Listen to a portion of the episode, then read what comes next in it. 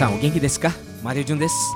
Eu sou MJ e este é o podcast Plus 81 Código de Área do Japão, podcast a serviço do intercâmbio Brasil-Japão, quarta temporada, com convidados e temas que fazem a conexão entre os dois países.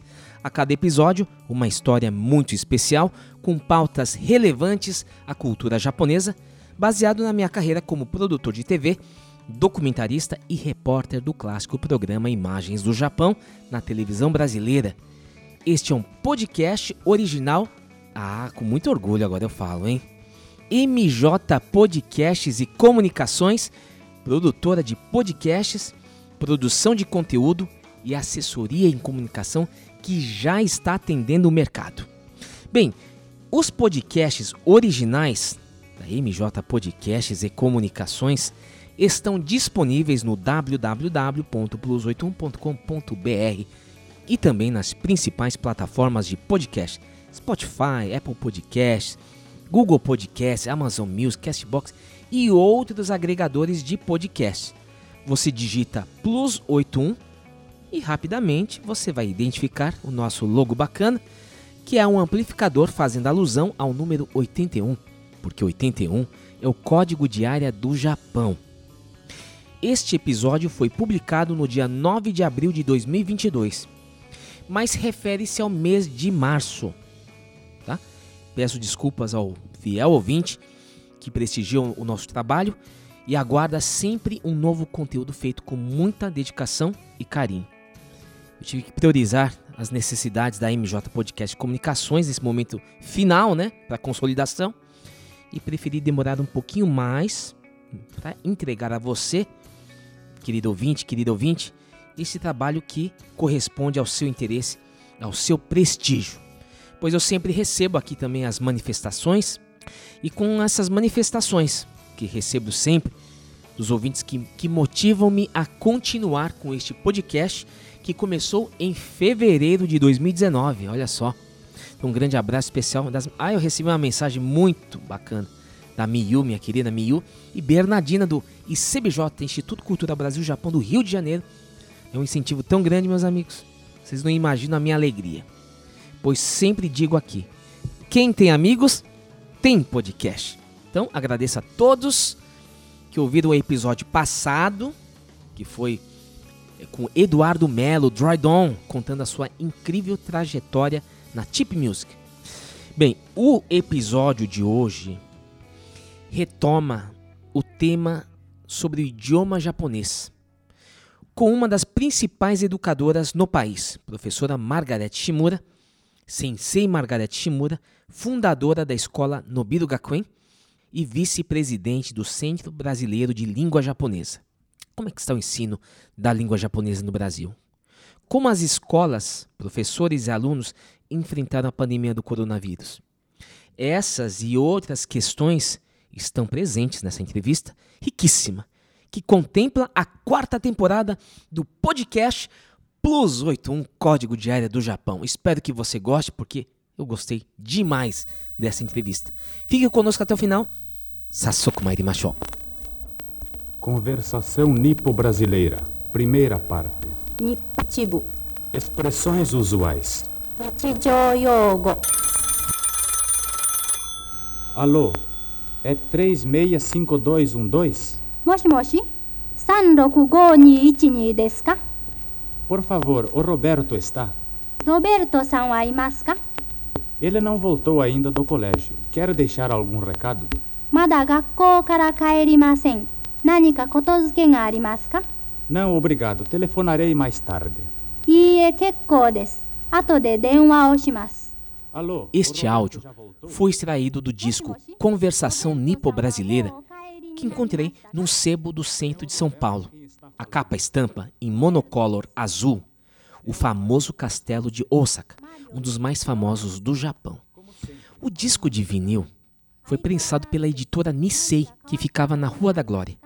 Pelo tipo do design da capa, o vinil deve ter sido produzido no final dos anos 60 e faz uma compilação de palavras, expressões e frases do dia a dia de quem vivia na metrópole naquela época. Quero mandar esta carta para o Japão. Via aérea ou marítima? São 27 cruzeiros. Confesso que é a primeira vez que vi um material didático em japonês no formato de disco de vinil. Nos anos 70, os bolachões para aprender inglês seriam facilmente encontrados nas bancas. Mas no caso deste material, para aprender de forma rápida as expressões na língua japonesa, apenas as boas casas do ramo, dos bairros da Liberdade, Jabaquara, Praça da Árvore e Pinheiros teriam os discos à disposição para um público restrito e interessado, pois eram nesses bairros que havia uma grande concentração de famílias nipo-brasileiras, o principal público-alvo. Na Liberdade, por exemplo, as lojas de discos e fitas cassetes ficavam próximos aos cinemas japoneses como Cine Niterói, Joia e Nikatsu. Quanto custa este telegrama? Kono denpo aikura desu Cinco cruzeiros. Narrado por 50 Querubim de Camargo e Mariko Chisaka, o disco Conversação Nipo-Brasileira constata naquela época a consolidação de um mercado de materiais didáticos na língua japonesa no momento decisivo de fortalecimento das relações entre o Brasil e o Japão. Um material inovador que mostrou que o idioma japonês não seria atrelado apenas à presença dos imigrantes japoneses no país ou às questões étnicas. A língua japonesa seguiria o seu próprio caminho no Brasil e seria relevante também aos brasileiros sem ascendência. Eu, eu estudei muito na minha vida japonês, sem nunca ter aprendido, porque japonês é um, é um problema. Mas sei lá, eu fiz exames da universidade lá de kanji, que só de tem exame de 400 kanjis, mil kanjis, dois mil kanjis, isso escrita, né? Além do, do, da possibilidade de conversar e tal. Então eu ia fazer palestra e até antes da pandemia eu tomava avião todo dia para ir nos lugares da palestra e tal. Então eu levava caderninho de kanji, sentava no avião e tal, né? E ali, lá eu, né, escrevendo e tal. E aí então a pessoa do lado era muito comum, né? É, o senhor está estudando o quê, né? Ah, japonês. Ah, e é, mas assim por quê? Mas é legal, né? Sim, mas assim, o senhor vai morar no Japão? Não. Vai trabalhar numa empresa japonesa? Não. Vai estudar no Japão? Não. Vai escrever um livro? Não. Mas então, para quê? Então, é, você percebe o quê?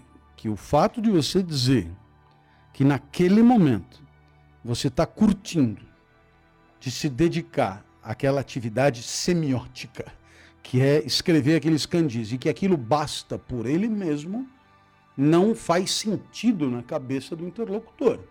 Porque ele quer inscrever aquela prática numa cadeia de utilidades. Sabe, numa cadeia de que gavetinha serve esse pra, conhecimento? é, isso, para isso, isso, para isso, isso, para isso, isso, para isso, e depois imperador do Japão. Aí seria incrível. A minha meta é ser imperador do Japão. Então, eu tô fazendo isso porque dali para, para, para, para, e daqui 32 anos, pimba, eu serei. E a pessoa, nossa, aí sim, embora seja um delírio, faria sentido. Mas você simplesmente dizer que gosta de estar onde está, fazendo o que faz, não faz sentido algum. 50 anos depois da prensagem do disco Conversação Nipo-Brasileira, o depoimento do professor Clóvis de Barros, autor de Shinsets, O Poder da Gentileza, mostra que sim, que existe um interesse muito grande dos brasileiros pelo japonês. Uma língua que atravessou os mares, enfrentou o estranhamento, a discriminação e a intolerância da Segunda Guerra Mundial. Um idioma que enfraqueceu dentro das famílias nipo-brasileiras com o passamento dos imigrantes e que perdeu espaço para o inglês, mas que ganhou força com a influência crescente dos mangás, animes e filmes. E recentemente, o idioma japonês sobreviveu à pandemia do coronavírus, adaptando-se à realidade digital. quase 115 anos depois da primeira vez que foi falada oficialmente ao chegar no Porto de Santos, o idioma japonês continua prevalecendo e está em boas mãos. Nas mãos dos incansáveis professores e professoras de todo o Brasil, como a educadora Margarete Shimura, fundadora da escola Nobiru Gakuen. Sirva-se. Dozo. Quer mais? Motto irimasu ka? Chega, obrigado. Takusan desu. Arigatou. Está bem? estão. クラス A とは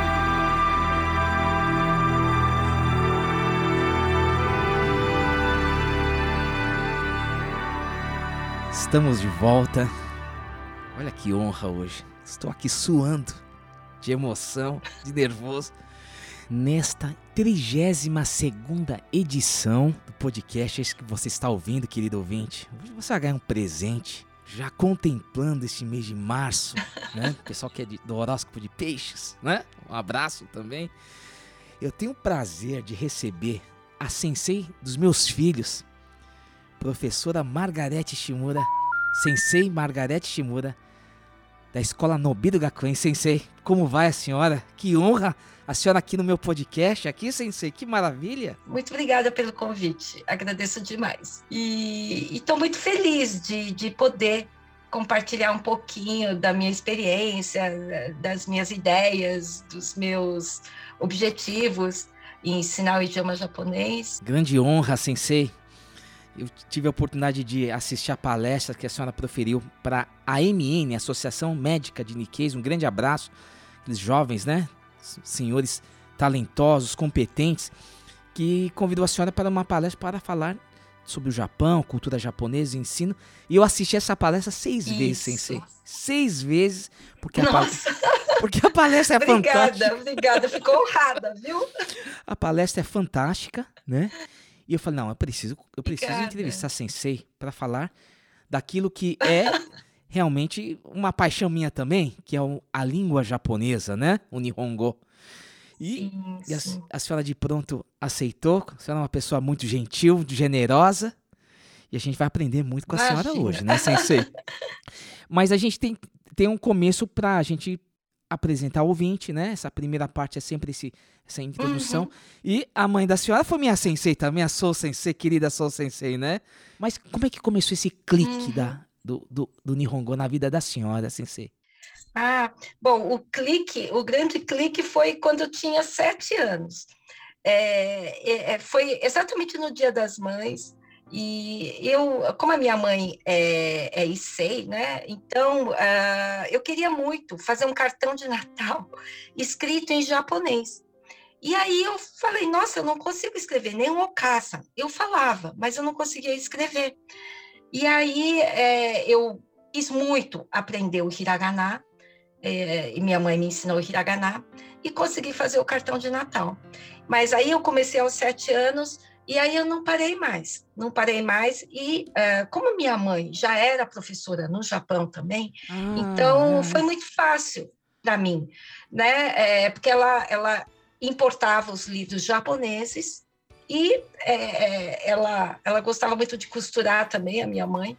Então ela costurava e eu lembro muito, assim, eu ficava do lado dela e eu lia, né, os livros, eh, fazia ditado de kanji e foi assim, foi assim e, e depois assim eh, eu eu sempre me interessei muito pela parte cultural também, porque eu lia determinadas coisas no, no livro de japonês e eu queria saber o que, que era aquilo, como era aquilo, né? E foi aí, aos 12, 13 anos, que eu comecei a sentir que, puxa vida, é, Nihongo não é como inglês, que é só estudar o idioma Ah, e- e pronto. Não, tem, tem toda uma cultura atrás disso, É, é. né? De cada palavra. Então essa introdução é importante até para a senhora contar a sua própria trajetória, que não é às vezes Uhum. a mesma trajetória dessa nova geração de descendentes, né? No Não caso, é, né, não descendentes. A, a mãe da senhora veio pós-guerra. Pós-guerra, Ah. pós-guerra. Ela, ela chegou no Brasil em 1961. A 61? né?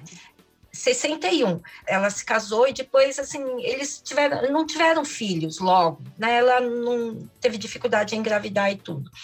E aí, o meu pai, que é engenheiro agrônomo, ele recebeu uma proposta eh, do, da Sul Brasil para vir como engenheiro. Então, assim, o primeiro lugar onde a minha mãe ela se instalou foi em Suzano, né? Olha e só. Eu, é, e logo que ela chegou, algum tempo depois eu, eu nasci.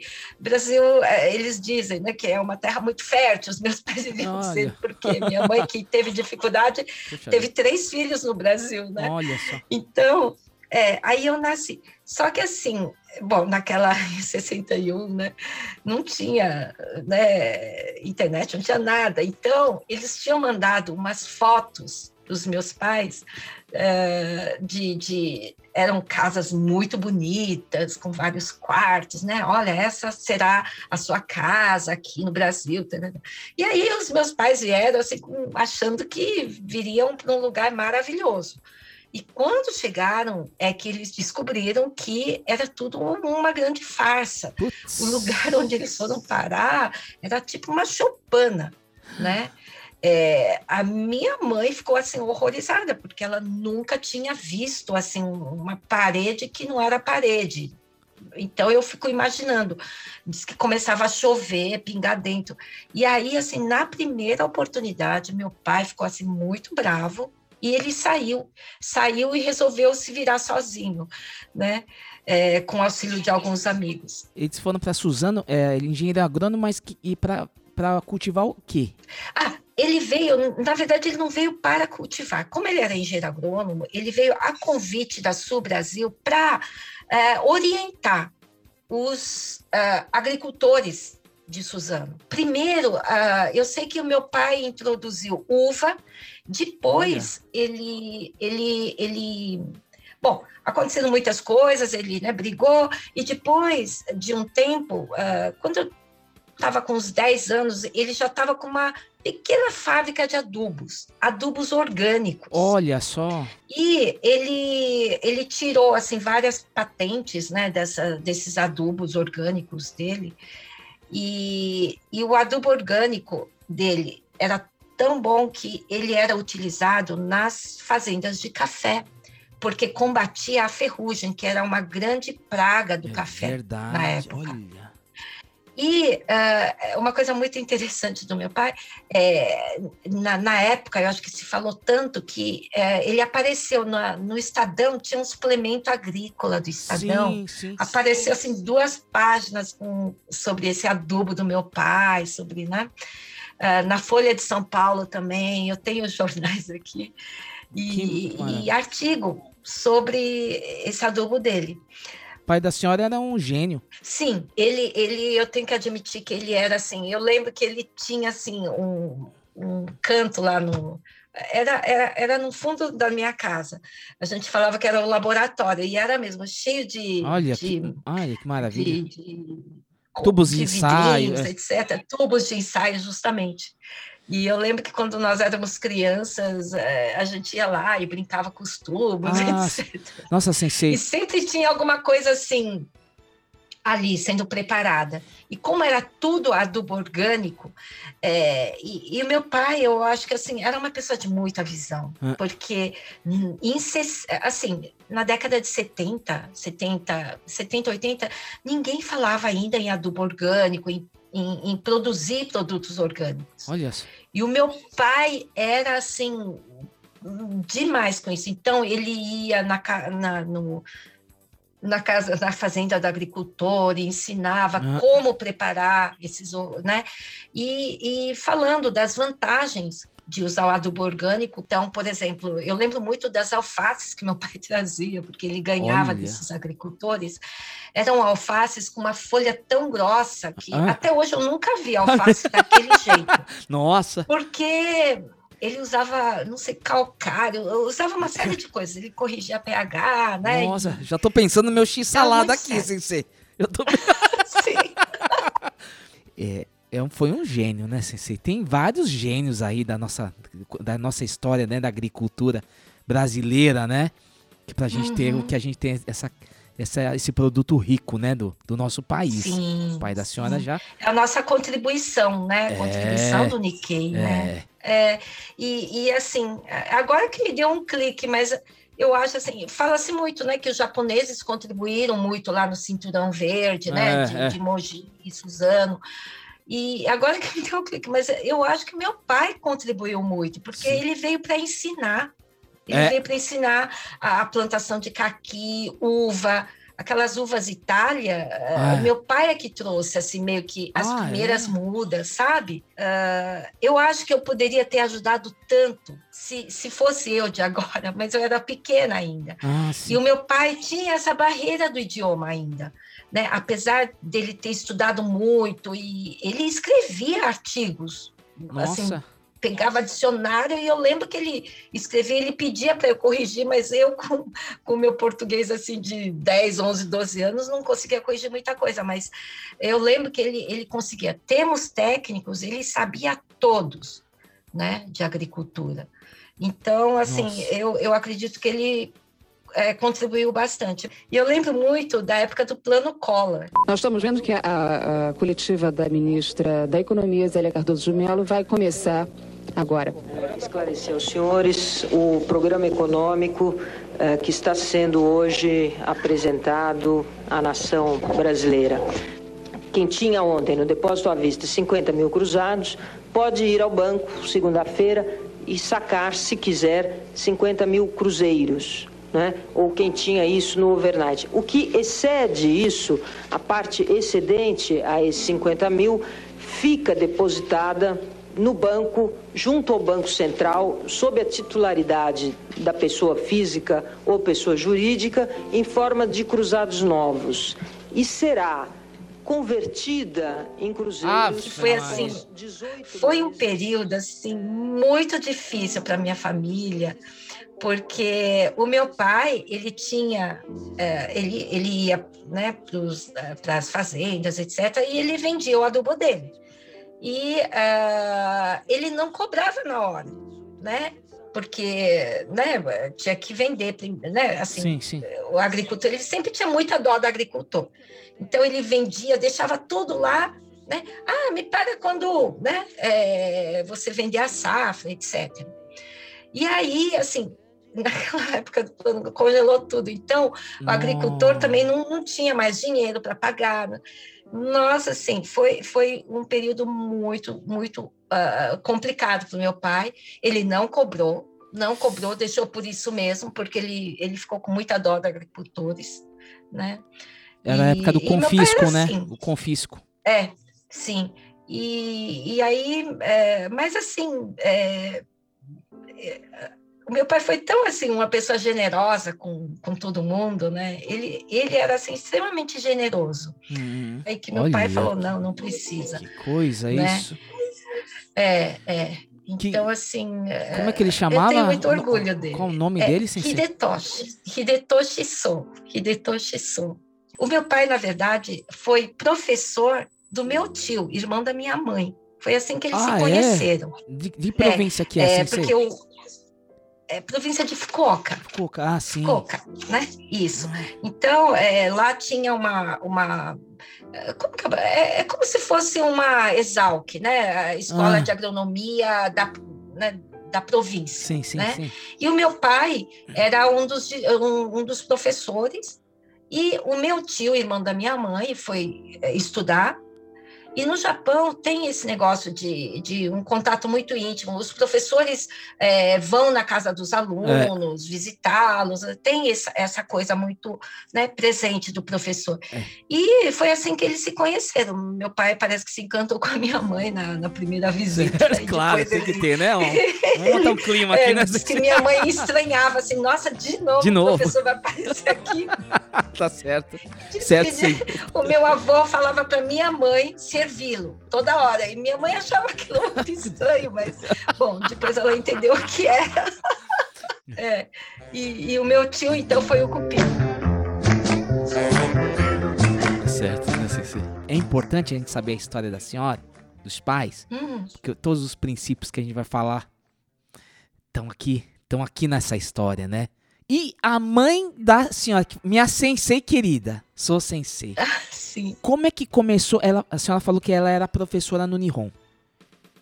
Sim, sim. Ela era professora, ela se formou em pedagogia, né, no ah. Japão.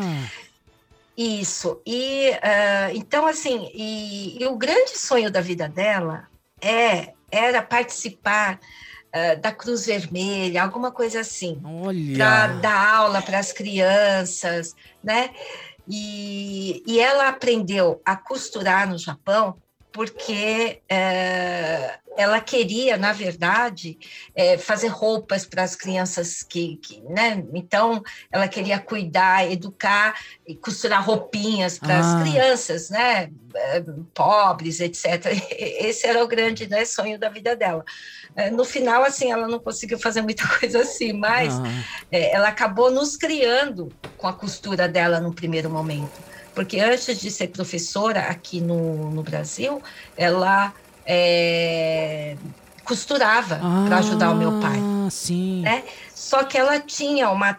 É, como ela era formada em costura também no Japão, ela tinha feito um, um super curso no Japão, porque no Japão, na época da, da minha mãe, é, as mulheres elas não podiam estudar muito. Então, assim, o fato da minha mãe ter feito uh, pedagogia já era muito, assim, né? Não é. chega de estudar. Ela, tinha né? Agora vai aprender a costurar, sim, vai aprender a costurar para poder casar. Então, ela teve que fazer curso, curso de costura, é, de culinária.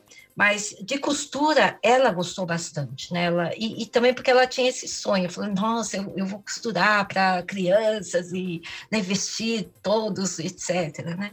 Olha só. E, então, assim, é. E então, assim, num primeiro momento, ela, ela nos criou assim, é, costurando, e como ela, ela tinha uma técnica japonesa, porque a técnica japonesa de costura, né, eu, eu falo meu, na minha webinar também, tem o kodawari. Então, é, é tudo muito caprichado. Então, você uh, vira, né, é, do avesso, hum. uh, é tão bonito quanto certo. A, a frente do vestido né? Então, é, ela costurava, era é, alta costura. É o que nem o Steve então, Jobs falou, né? Ele não queria dentro do celular uma coisa feia, né? Sim, Para ouvinte entender isso, né? Que é essa referência. Isso, isso bem feito. mesmo, isso mesmo. Isso mesmo. O japonês, ele, ele não quer que só a frente seja bonito. É. Mesmo aquela parte, ele acha importante que aquela parte que ninguém olha, é, é, é, a parte realmente importante, porque é, a par, é, é, onde você confirma que você teve todo aquele cuidado. É.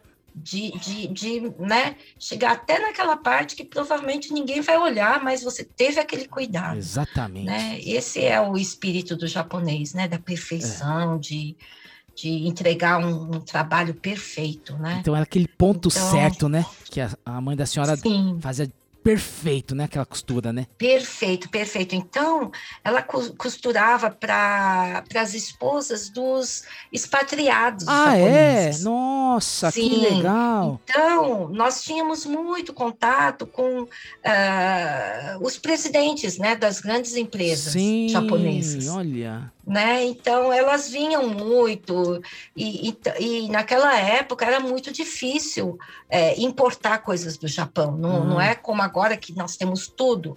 É, na minha infância, nossa, não tinha coisa bonita do Japão, não, não tinha lá. E é, nós recebíamos dessas senhoras, elas, né? Como é. elas voltavam para o Japão.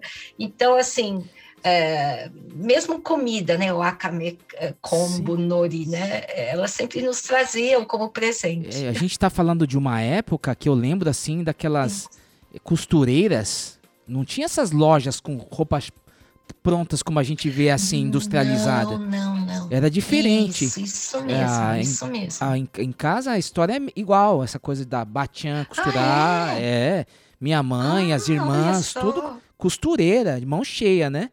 E, Sim, de mão cheia, é, de mão cheia, justamente, e, justamente. E, e, mesmo minha mãe, na época da. Quando ela fazia o programa, tinha uma senhora Sim. que chamava Tsutida, Madame Tsutida, hum. que tinha, que hum. ela fazia hum. vestidos. Então era comum Sim. isso, fazer os vestidos autorais, né? Isso, isso mesmo, isso mesmo. Isso e essa mesmo. coisa de produtos importados, se não me falha a memória, ainda existia aquela Casas Hasser. Ah! né? Mas que, que era caríssimo, né? Que as coisas do Japão, né? Importação, sim, né? Sim, então sim, era para só para contextualizar, né? Aquela época como era difícil, sim, né? Sim. E o Nossa, era muito antigamente. não sei como você se lembra disso. Casas Hasser, né? O pessoal era famoso. Então ela tinha todo um bom. Teve esse bom relacionamento, né, Sensei? Com todos sim, esses. Sim, sim. E, e o que a minha mãe pedia, né? Porque é, elas sempre se ofereciam, né? É, ah, eu, o que, que você gostaria? Eu vou, vou né, voltar rapidamente para o Japão. O que, que você gostaria que, que trouxesse para vocês? Não sei o quê. A minha mãe pedia livro para nós. Sempre, sempre. Era a única coisa que ela pedia porque era muito difícil assim importar, etc. E então uh, foi assim que eu estudei, porque eu tinha livros maravilhosos, né? E como eram senhoras, né, da, da alta sociedade japonesa também, porque eram esposas de presidentes de empresas, etc. Então elas tinham um, um, um, um filho, um requinte muito bom na escolha é, dos livros, mesmo livro didático, ah. livro. É, eles me traziam muito. É, a minha mãe pedia livros didáticos certo. do Japão, né? então eu estudei com os livros didáticos do Nihon e é, com os livros assim de é, livros literários, né? Ah, é, sim. também.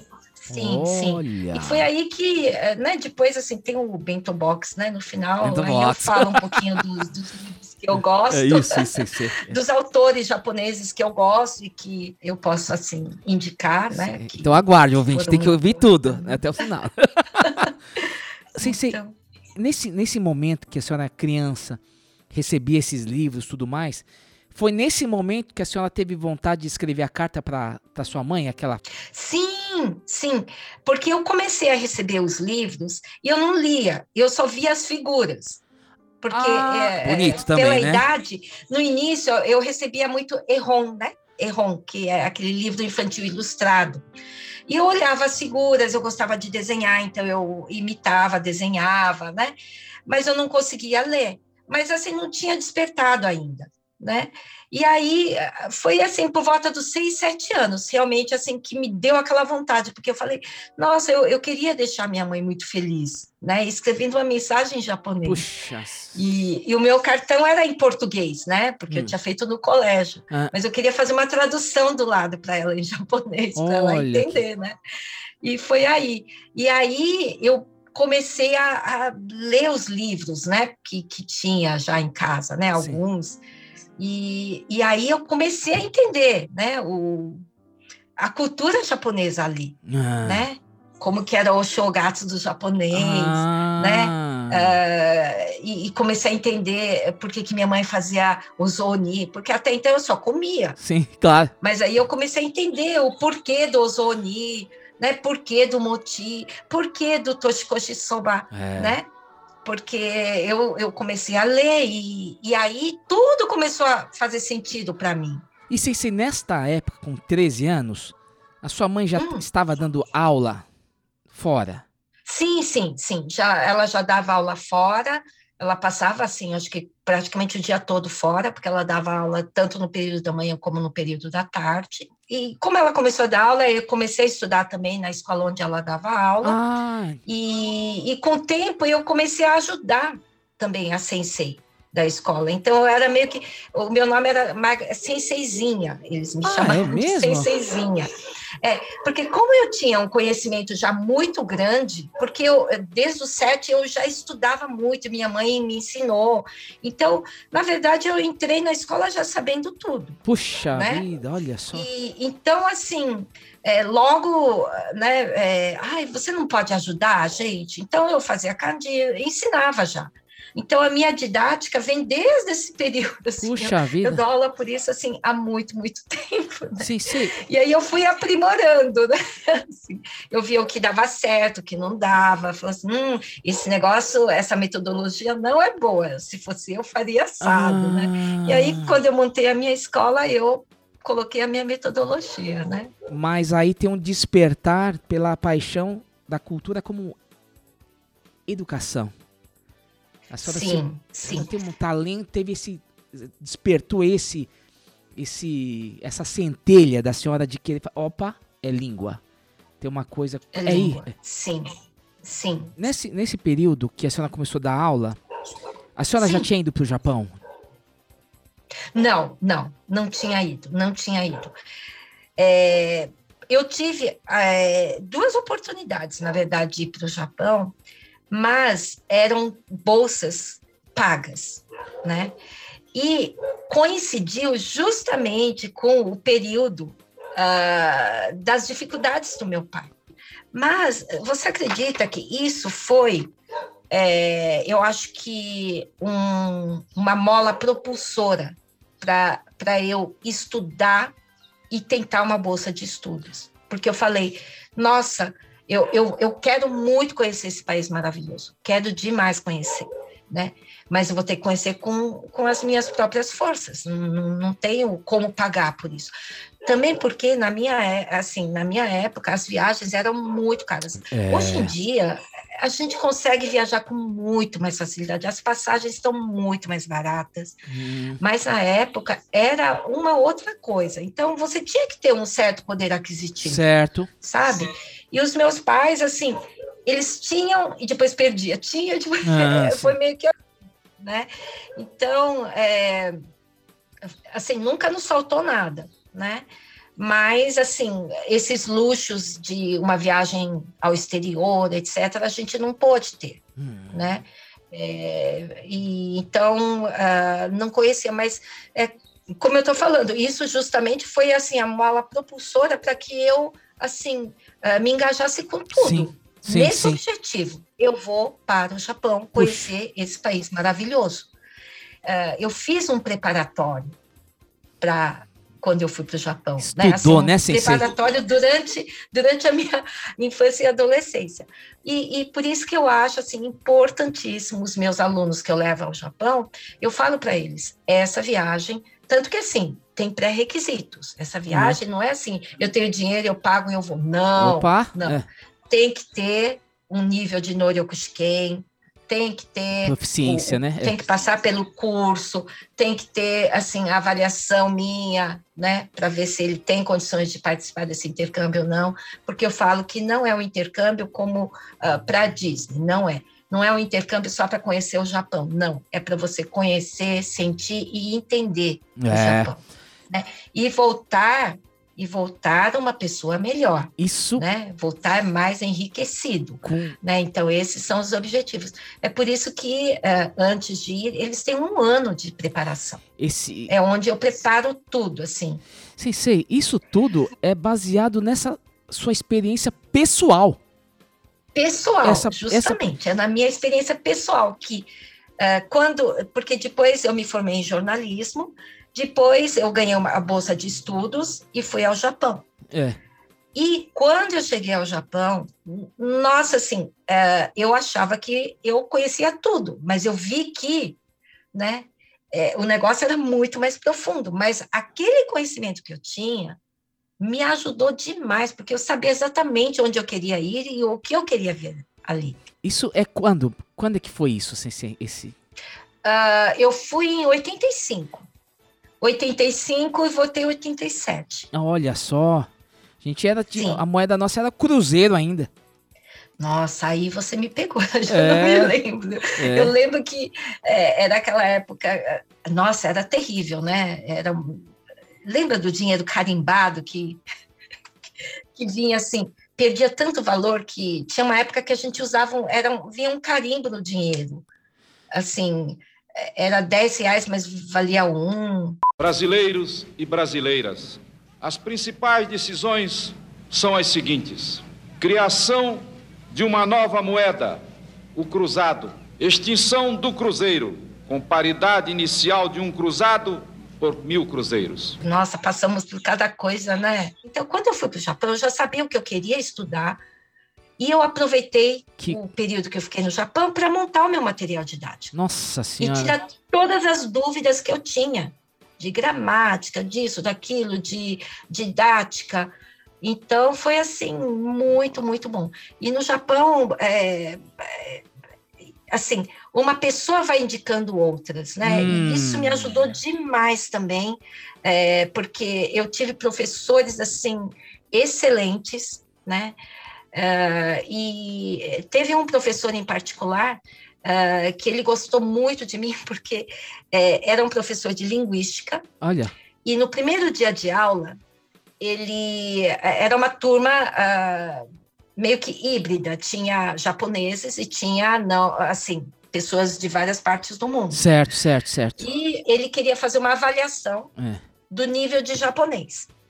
Só que assim, uh, nós já tínhamos feito. Uh, no meu caso, eu já tinha apresentado o Noryokushike, então uhum. já, já nem precisei fazer o teste, mas os outros fizeram o teste, já tinha tudo nivelado. Sensei, tudo. só para o ouvinte fa... saber Sim. que o Noryokushike é o exame de proficiência em língua japonesa, né? Isso. Perdão. Isso. É. E, e aí. Uh, só que ele falou assim: agora, bom, nivelados, você, assim, já sei o nível de vocês, né? de Nihongo, mas agora eu quero saber o quão japonês vocês são. Opa! Né? Aí eu falei, nossa, como assim o quão japonês, né? Que pergunta, é... hein? Capciosa, hein? É, né? E eu falei, nossa, o que será que ele vai fazer? É. Aí ele veio com teste de onomatopeias. Ai! Zaza, sara, sara, pota, pota, bota, bota tudo. Então, ele colocava o som e você tinha que anotar o que que era. Você tinha que mexer no negócio e colocar, será zara, zara.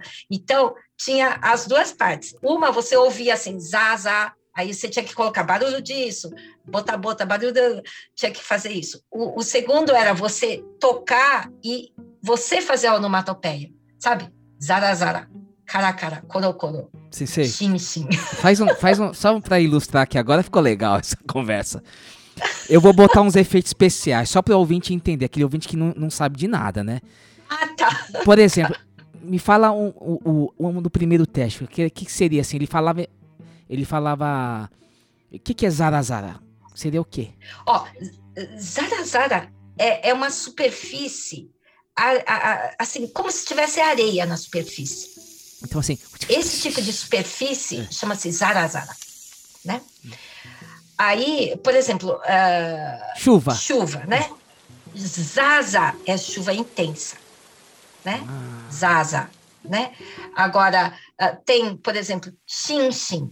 Aí, assim, é uma, é uma neve que cai aos poucos, assim. Imagina aquela neve floco caindo. Yuki xinxin, futeimas. Pica-pica. Né? Tem, por exemplo, picari. Né? Picari é um brilho só, assim, um brilho intenso, um, uma vez só. Agora, pica-pica é aquele brilho intermitente. Onomatopeia japonesa é riquíssima e é assim, não tem fim. E uh, eu fui a melhor desse teste. Ah, assim. é? Eu acertei tudo, tudo. E ele falou assim: é a primeira estrangeira que apareceu aqui e acertou tudo. Nossa. E aí eu acho que eu fiquei assim na memória dele. E, e foi aí que ele quis, assim, trabalhar muito comigo, né? E aí foi me apresentando outros professores, outras pessoas interessantes, e ele soube do meu projeto, então ele me apresentou né, uma coordenadora que, que uh, montava material didático para a universidade, e aí foi, né? São pessoas com quem eu tenho contato até hoje, e, que então, sensacional assim, essa trajetória, hein, Sensei? Porque onomatopeia, para quem gosta de mangá, né? Tá, hoje é fácil, né? Nossa. né? Tá tudo lá, né? Os, é. Aquele One Punch Man que mexe a onomatopeia junto com o desenho, né? Assim, tá sim, junto, contexto sim, diferente. Sim, eu, sim. Sensei, eu queria... Não, japonês usa, assim, é, mesmo literatura japonesa é cheia de onomatopeias né? Hum. E, e por isso que eu falo que na tradução se perde, porque Verdade. Como você vai? É, é porque é uma coisa que você tem que sentir. É. É, você, é, você tem que sentir, né? Você, mas assim é riquíssimo onomatopeia, porque se, se você coloca assim Shinshin Yukigafuro, eu já sei como é esse Shinshin Yukigafuro. É. Mas aí que vem o interessante do, do, do, do estudo do idioma com a cultura, porque para você entender esse, esse cair da neve, você tem que ter visto Você tem que ter sentido. Senão, não se amarra uma coisa com a outra. Fantástico. Né? A senhora sabe que eu estou colocando tá. aqui no fundo aqui esse som daquela coisa mais assim glacial, né? Pra gente entender, né? Senão, não, mas é verdade. Senão fica fica distante. Fica distante no, porque a gente não tem neve aqui, né? Então como é que a gente coloca isso? As sensações. Sensaciona. Sim. Sempre foi uma pessoa brilhante, né? Uma aluna uma... Não, não, eu tô vendo aqui. Pelo contrário. Que coisa. muito comum. Que coisa impressionante essa trajetória. Sensei, é, só fazer um, um parênteses aqui. Depois que a senhora volta, a senhora monta o, uhum. o, o GACO? Só para eu fazer uma anotação. Isso, isso. Aí eu, eu volto do intercâmbio e aí eu volto assim, é, convicta do que eu quero fazer. Porque eu também tinha recebido a proposta de, de trabalhar na Abril, né? Continuar com a minha carreira de jornalista Olha lá. Só. É, só que, é, assim, eu sempre fui muito encantada com, com, com coisas do Japão, principalmente ideogramas, como eu falei. E depois, quando eu fui dar aula, eu me encantei com, a, com, com o dar, né, dar aulas. Né? Eu falei, nossa, eu quero ser professora, né? E, e, aí eu ali as duas coisas que eu mais gostava, que era de, de dar aulas, de cuidar de pessoas e, e o japonês que eu, que eu amava, né? Então eu falei, ah, vou juntar essas duas coisas. Mas olha, eu ouvi muita gente sendo contra. Todo mundo assim, nossa, você vai ser professora de japonês, é. né? Porque, é, assim, infelizmente, é, hoje hoje está mudando um pouco, né? Essa nova geração de senseis, depois a gente pode né, uhum. comentar dessa nova geração é. que está usando internet e tudo, né? É um, um outro perfil de senseis, né? É. Mas, assim, ser sensei de japonês era ser, assim, ter uma vida, assim, muito simples, né? E, e aí, assim, nossa, você é formada e tudo, vai ser professora de japonês, ah, é. né? É, todo mundo falou isso, muita gente. É mesmo? Sabe? Talvez, vou falar uma especulação minha aqui da minha uhum, cabeça. Uhum. Por achar que era aquela coisa da migra imigração japonesa, daquela coisa do, da, do Nihongaku sempre dentro de, um, de uma associação japonesa. Nem, sim, nem sim. sempre sendo profissional, infelizmente preciso falar isso, né? Uhum, Vamos chamar isso, caseira. Isso porque não precisava de uma formação. É sabe? Uma dona de casa virava professora. Exatamente. A realidade é essa, né? E sensei, eu falei para a senhora que existe um livro que eu até comentei que eu achei por uma, por uma sorte que é um li uhum. o, li a história do, do ensino da língua japonesa no Brasil. Eu achei interessante. Uhum. Ele é bilíngue. Uhum. uhum. E ele uhum. coloca no começo, os autores colocam que como a gente era é um país migratório, uhum. então a formação é, principal para os alunos sempre visava moral e ética. Porque uhum. era aquela questão de ensinar o Nihongo para que os filhos dos imigrantes voltassem para o Japão e vivessem sim, lá. Sim. Então teve uma sim. questão muito de princípios. E eu acho que a senhora hum? colocou. Eu tô, estou com uma pessoa que, que mudou a forma de ensinar o japonês no Brasil, que é a senhora, professora Margarete Shimura. A partir do momento que tem alguma pessoa que tem essa visão, de que, olha, agora precisamos ensinar o idioma, evidentemente atrelado à questão da cultura, mas não que, uhum. por exemplo, como eu sou da formação que é do, de uma geração que é assim, ah, você é descendente, você tem que saber. Então, uhum. a gente tinha aqui no Nihongaku, como a senhora citou, meio que sabendo já, viu? Isso, isso. Era uma e a gente uhum. não sabia tudo. Tinha uhum. muito de moral e ética que a gente tinha por valores familiares. Sim, sim. Mas não, não, mas não mas marcava passo na hora de aprender a gramática. Uhum, uhum. Então acho que uhum. esse é um ponto muito interessante dessa sua determinação de abrir uma escola para um novo uhum. tempo que viria a acontecer que é, seria o que anos 90, sensei? Começo dos anos 90? Sim, sim, sim. Começo dos anos 90 porque é, agora que você tocou né, nesse assunto de é, o, o, japonês, assim, é, nós chamamos de japonês de herança, chama Keisho Nihongo. Hum. Então, num primeiro momento, é esse Keisho Nihongo, um japonês de herança, né? Só que, assim, quando eu comecei, eu já comecei com um japonês para estrangeiros. Ah. Porque eu não podia, assim, tinha quando eu comecei, assim, tinha um, um, nicho pequeno que eu ainda podia continuar com esse Keisho Nihongo, ah. sabe? Usar, né? Um japonês de herança. Então, assim, é uma, um japonês que você já herdou, então você já tem um pouquinho, né? Então, você pode usar material do Nihon, que é o cachorro, etc., sem problemas, a pessoa consegue seguir. Mas, assim, 20% é, era assim quando eu comecei. O resto, 80%, era brasileiro, completamente. Né? Não sabia como usar as partículas, não sabia uh, como era a gramática japonesa. Olha então, uh, eu tinha que ensinar uh, o, a língua japonesa como a língua estrangeira, como ah. se fosse o um inglês, um ah. espanhol. Porque normalmente eram os livros importados que a gente tinha na. Para só contextualizar o ouvinte, né? aqueles livros importados uhum. que vinham do Japão. Que, nossa, detesta uhum. Atarashi Kokugo, não sei o que. Só Atarashi ah, Kokugo, mas... sim. E, e às, vezes eu sentia assim que, apesar de a gente ter é, contato com uma outra cultura, ele era muito irreal. Isso, eu, isso. Aí eu acho Justamente. que isso que, que a senhora está falando, de ter uma pessoa que faz essa interface e explique aquilo para o aluno brasileiro, mesmo que ele seja descendente, uhum, é, o, é uhum. o ponto, né, que, que falta para é, essa é. a gente absorver esses livros importados, né? E, e, por que por que que eu resolvi fazer o meu material em paralelo? Porque na sala de aula eu tinha, porque é, na década de né, 80, eu tinha alunos ainda que falavam bem o Nihongo. Né? Ah, Falava sim. bem, porque era a segunda geração. Então, eu tinha alunos que falavam muito bem o Nihongo Puxa, ainda, é. como nós, assim, falava, entendia, mas já tinha também um, um, um, um grupo de alunos que uh, não sabia, assim, uh, porque o nosso Nihongo é, é, orgânico, né? Assim, a gente usa Exatamente. o A, H, O, sem pensar. Exato. Por que, que é o A, por que, que é H, por que, que é O. É, é. Agora, eu tinha alunos que já não, não conseguia. Esse fator que a senhora falou de estar dentro de uma família nipo-brasileira, japonesa, é, a gente acaba absorvendo naturalmente as coisas, né?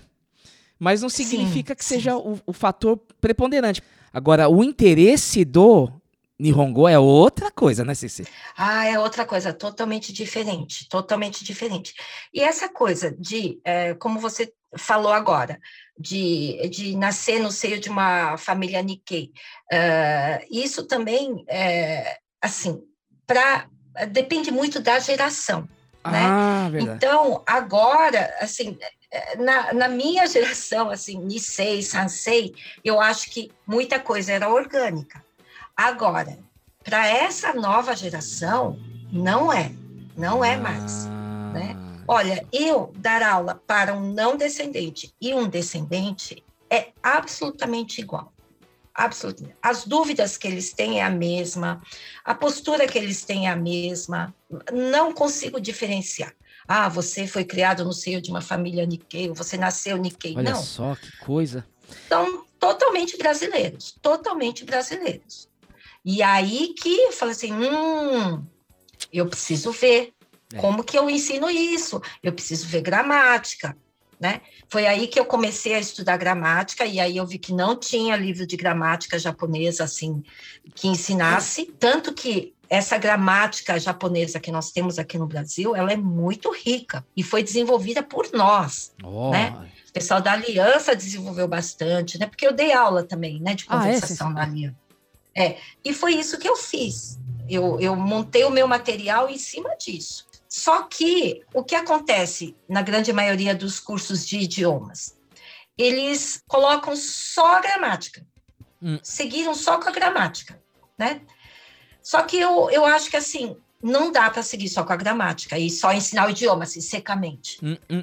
Eu queria o plus cultura. Certo. Então, o diferencial do meu curso né? É esse é o japonês, né? É o idioma japonês plus cultura japonesa, porque eu não consigo, né? É, separar uma coisa da outra. É impossível para mim.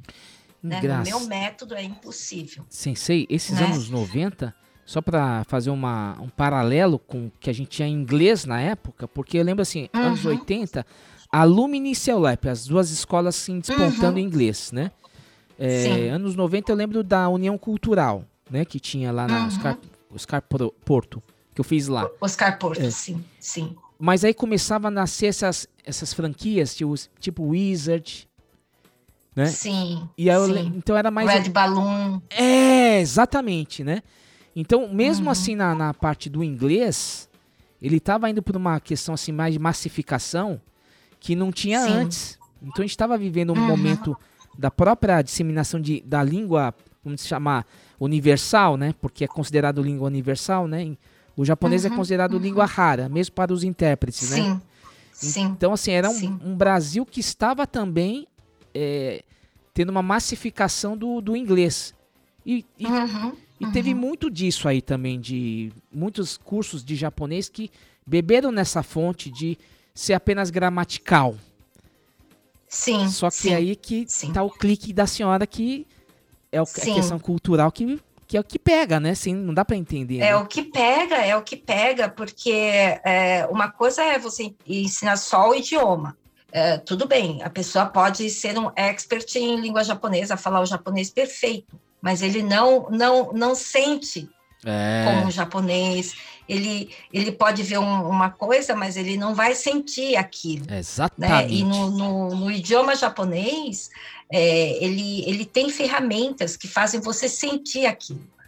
Né? Então, os meus alunos, né, é, quando eu dou o curso de preparatório para viagem, eu falo para eles: é, agora vocês só estão entendendo racionalmente o que é isso. Eu espero muito que vocês consigam sentir isso no Japão. E quando o, o meu aluno chega depois de um homestay e fala: Sensei, eu senti o que é o motenashi. Agora eu sei ah. o que é o motenashi. Meu Deus, assim, eu fico assim muito, muito feliz. O aluno fica feliz também. Porque que... ele viu que assim, ele sentiu o conceito que ele aprendeu.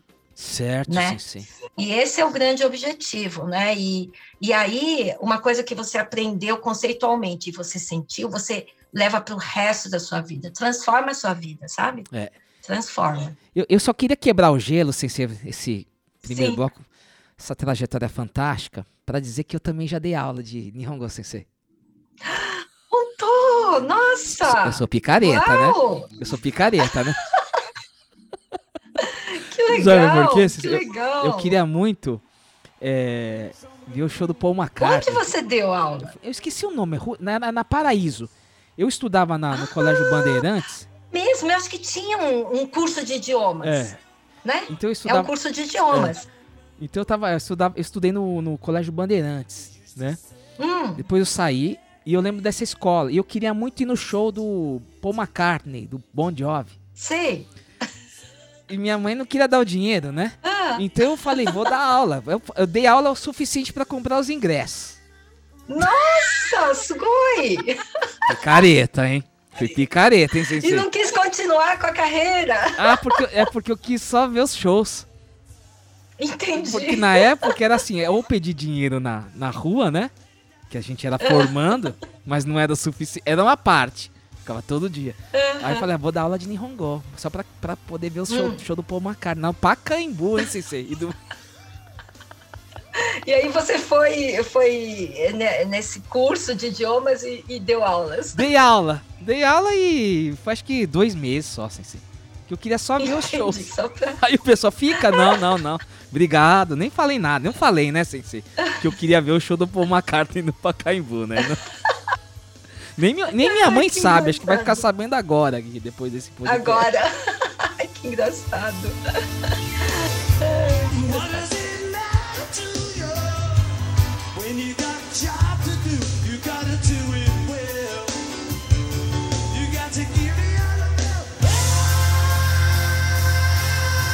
Plus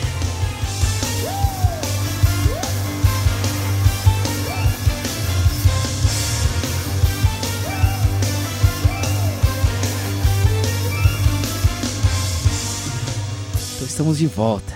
Estou lisonjeado. Plus 8, um código de área do Japão, recebe hoje a professora Margarete Shimura. Ela que é fundadora da escola Nobido Gakuen, aqui na Paraíso, né, de São Paulo.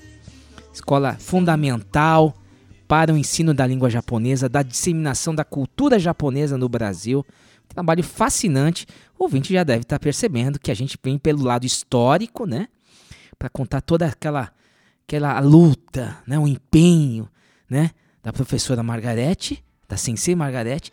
E agora nesse segundo bloco, nós vamos agora finalmente acompanhar essa trajetória sensacional que é o surgimento, o nascimento, a fundação da escola Nobiro Gakuen, né, Sensei? Sim. Então, assim, é, eu voltei do intercâmbio e, e, eu voltei com uma ideia fixa de tal meu curso de japonês, né? É, onde eu queria colocar todo o meu conhecimento, toda a minha experiência para os alunos interessados. Então, assim, eu queria criar oportunidades para não descendentes uh, ou descendentes de conhecerem o Japão também. Uhum. Quando eu montei o, o curso, é, os alunos, os alunos que vieram na minha escola, pelo fato de ser aqui no Metro Paraíso, ah, pertíssimo, sim. é três minutos do Metro Paraíso, então o, o Colégio Bandeirantes é pertíssimo, o Colégio Etapa, então assim, 80% dos meus alunos são do Colégio Bandeirantes Etapa. Olha só.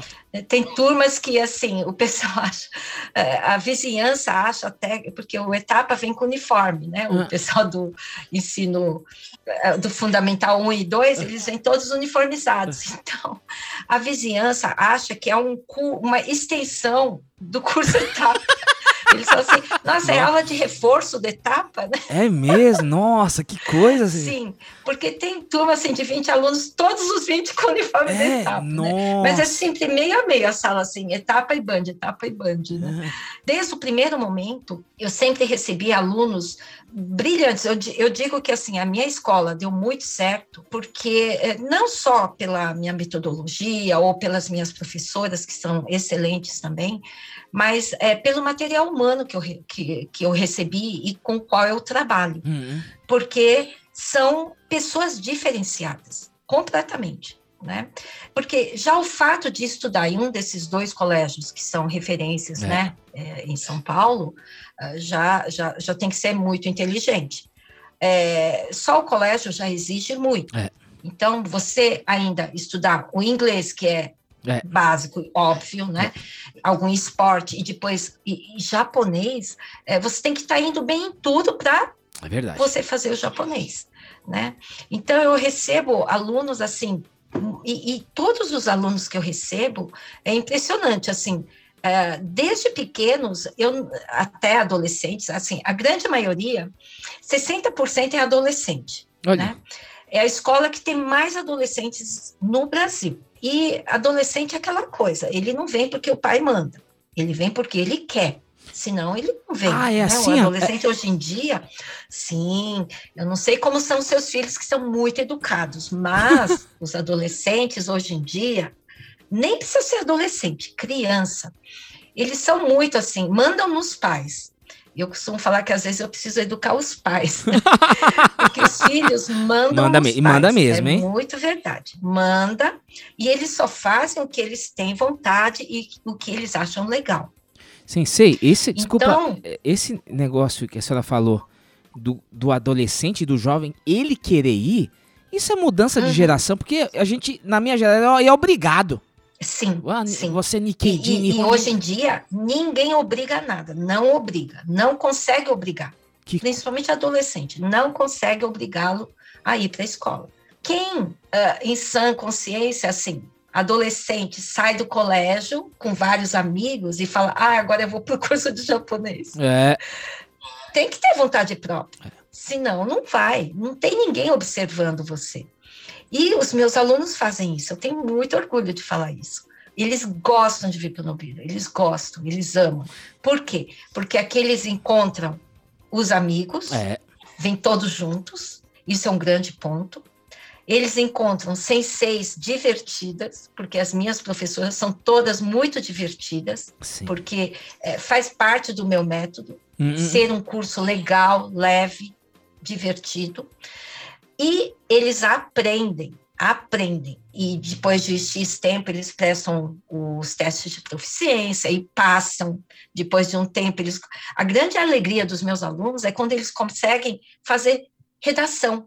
E redação é uma coisa que ninguém gosta. Exatamente. Muitos alunos não gostam de curso de redação. Falam assim, ah, eu não quero fazer redação. É. Os meus alunos adoram fazer é redação. É mesmo, Sensei? Que é onde eles conseguem colocar tudo que aprenderam e eles veem na prática que aprenderam, que conseguiram fazer aquele texto. Tem essas atividades que eram tradicionais antigamente, que é um dokai, bunkassai? Olha, durante uns 20 anos tinha um dokai, tinha, ah, tinha tudo, tudo de tradicional aqui. É. É, nós comemorávamos ah. o Dia das Meninas, o Dia dos Meninos, tudo nós fazíamos. E, e o Undoka era o ponto alto. É o gincana, né? É, a gincana. Mas aí faz uns 12, eu acho que já faz uns 15 anos que eu parei. Hum. E por que que eu parei? Porque começou a ficar muito. Os colégios, como eu falei, eu trabalho com esses dois colégios, e os colégios começaram a organizar excursões, começou a, a organizar muita coisa ah. nos colégios. E aí eu comecei.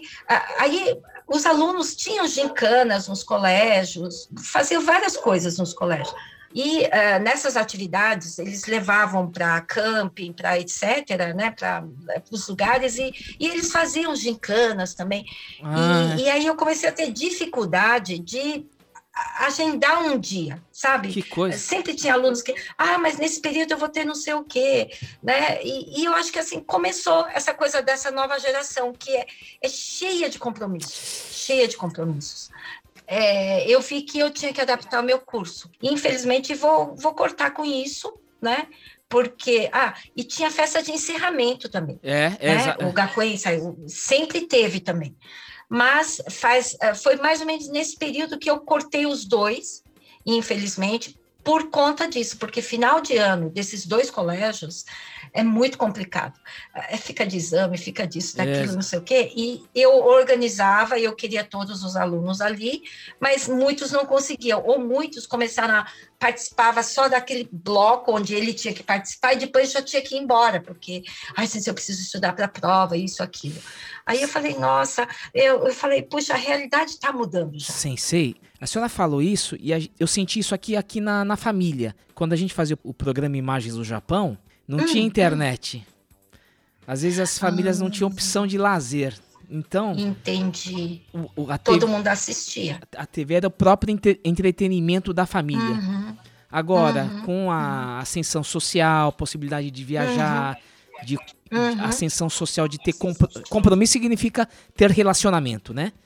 E sim, isso sim. foi tendo uma, uma mudança muito grande na, na vida das famílias nipo-brasileiras, a gente também uhum. sentiu isso de certa forma. E com, hum. a, e com o advento da Olha internet, que, que, eu acho que também é, uma, é uma, outra parte que a gente vai falar, mas uhum. isso que a senhora uhum. falou é fundamental, porque muita gente tinha no Nihongaku toda a sua vida social. Sim. Toda, sim, justamente. Toda. Não só justamente. cultural, social. Sim. Os bailes, bailes, que existiam bailes, viu, Vinte? Sim. É, os namorados, amigos que se saíam sim. dessa, dessa desse relacionamento, sim, né? Sim. É porque a, a, escola sempre, Nihongaku foi fundamental, né? Para a vida social uhum, dos alunos, uhum. né? E, e, aí, assim, mas é, é. é importante, é, eu acho que em tudo, para o business dar certo, eu acho que você tem que, tem que ver o que está acontecendo, é. entender e fazer os cortes necessários. Quando eu falei que eu ia parar com o Doca e ia parar com o evento do final do ano, porque eu vi que já não estava dando muito certo, Sim. né? É, e o trabalho era enorme. Exatamente. É, todo mundo, assim, é, na associação, no, no CBLJ, eles falaram, nossa, mas é coisa tão tradicional de é. Nihongaku isso, é, é. né? Nossa, sensei, você vai cortar? Eu falei assim, é porque a realidade dos meus alunos é outra. É. E eu não quero ser aquela escola chata, porque senão você tem que ser chato, sabe? Você tem que chegar e falar assim, é obrigatório todo mundo nesse dia, de tal hora a tal horas, é obrigatório. E a última coisa que eu queria fazer é obrigar o aluno a fazer alguma coisa desse tipo, sabe? E mudou, né, Sensei? Depende também do voluntariado, né?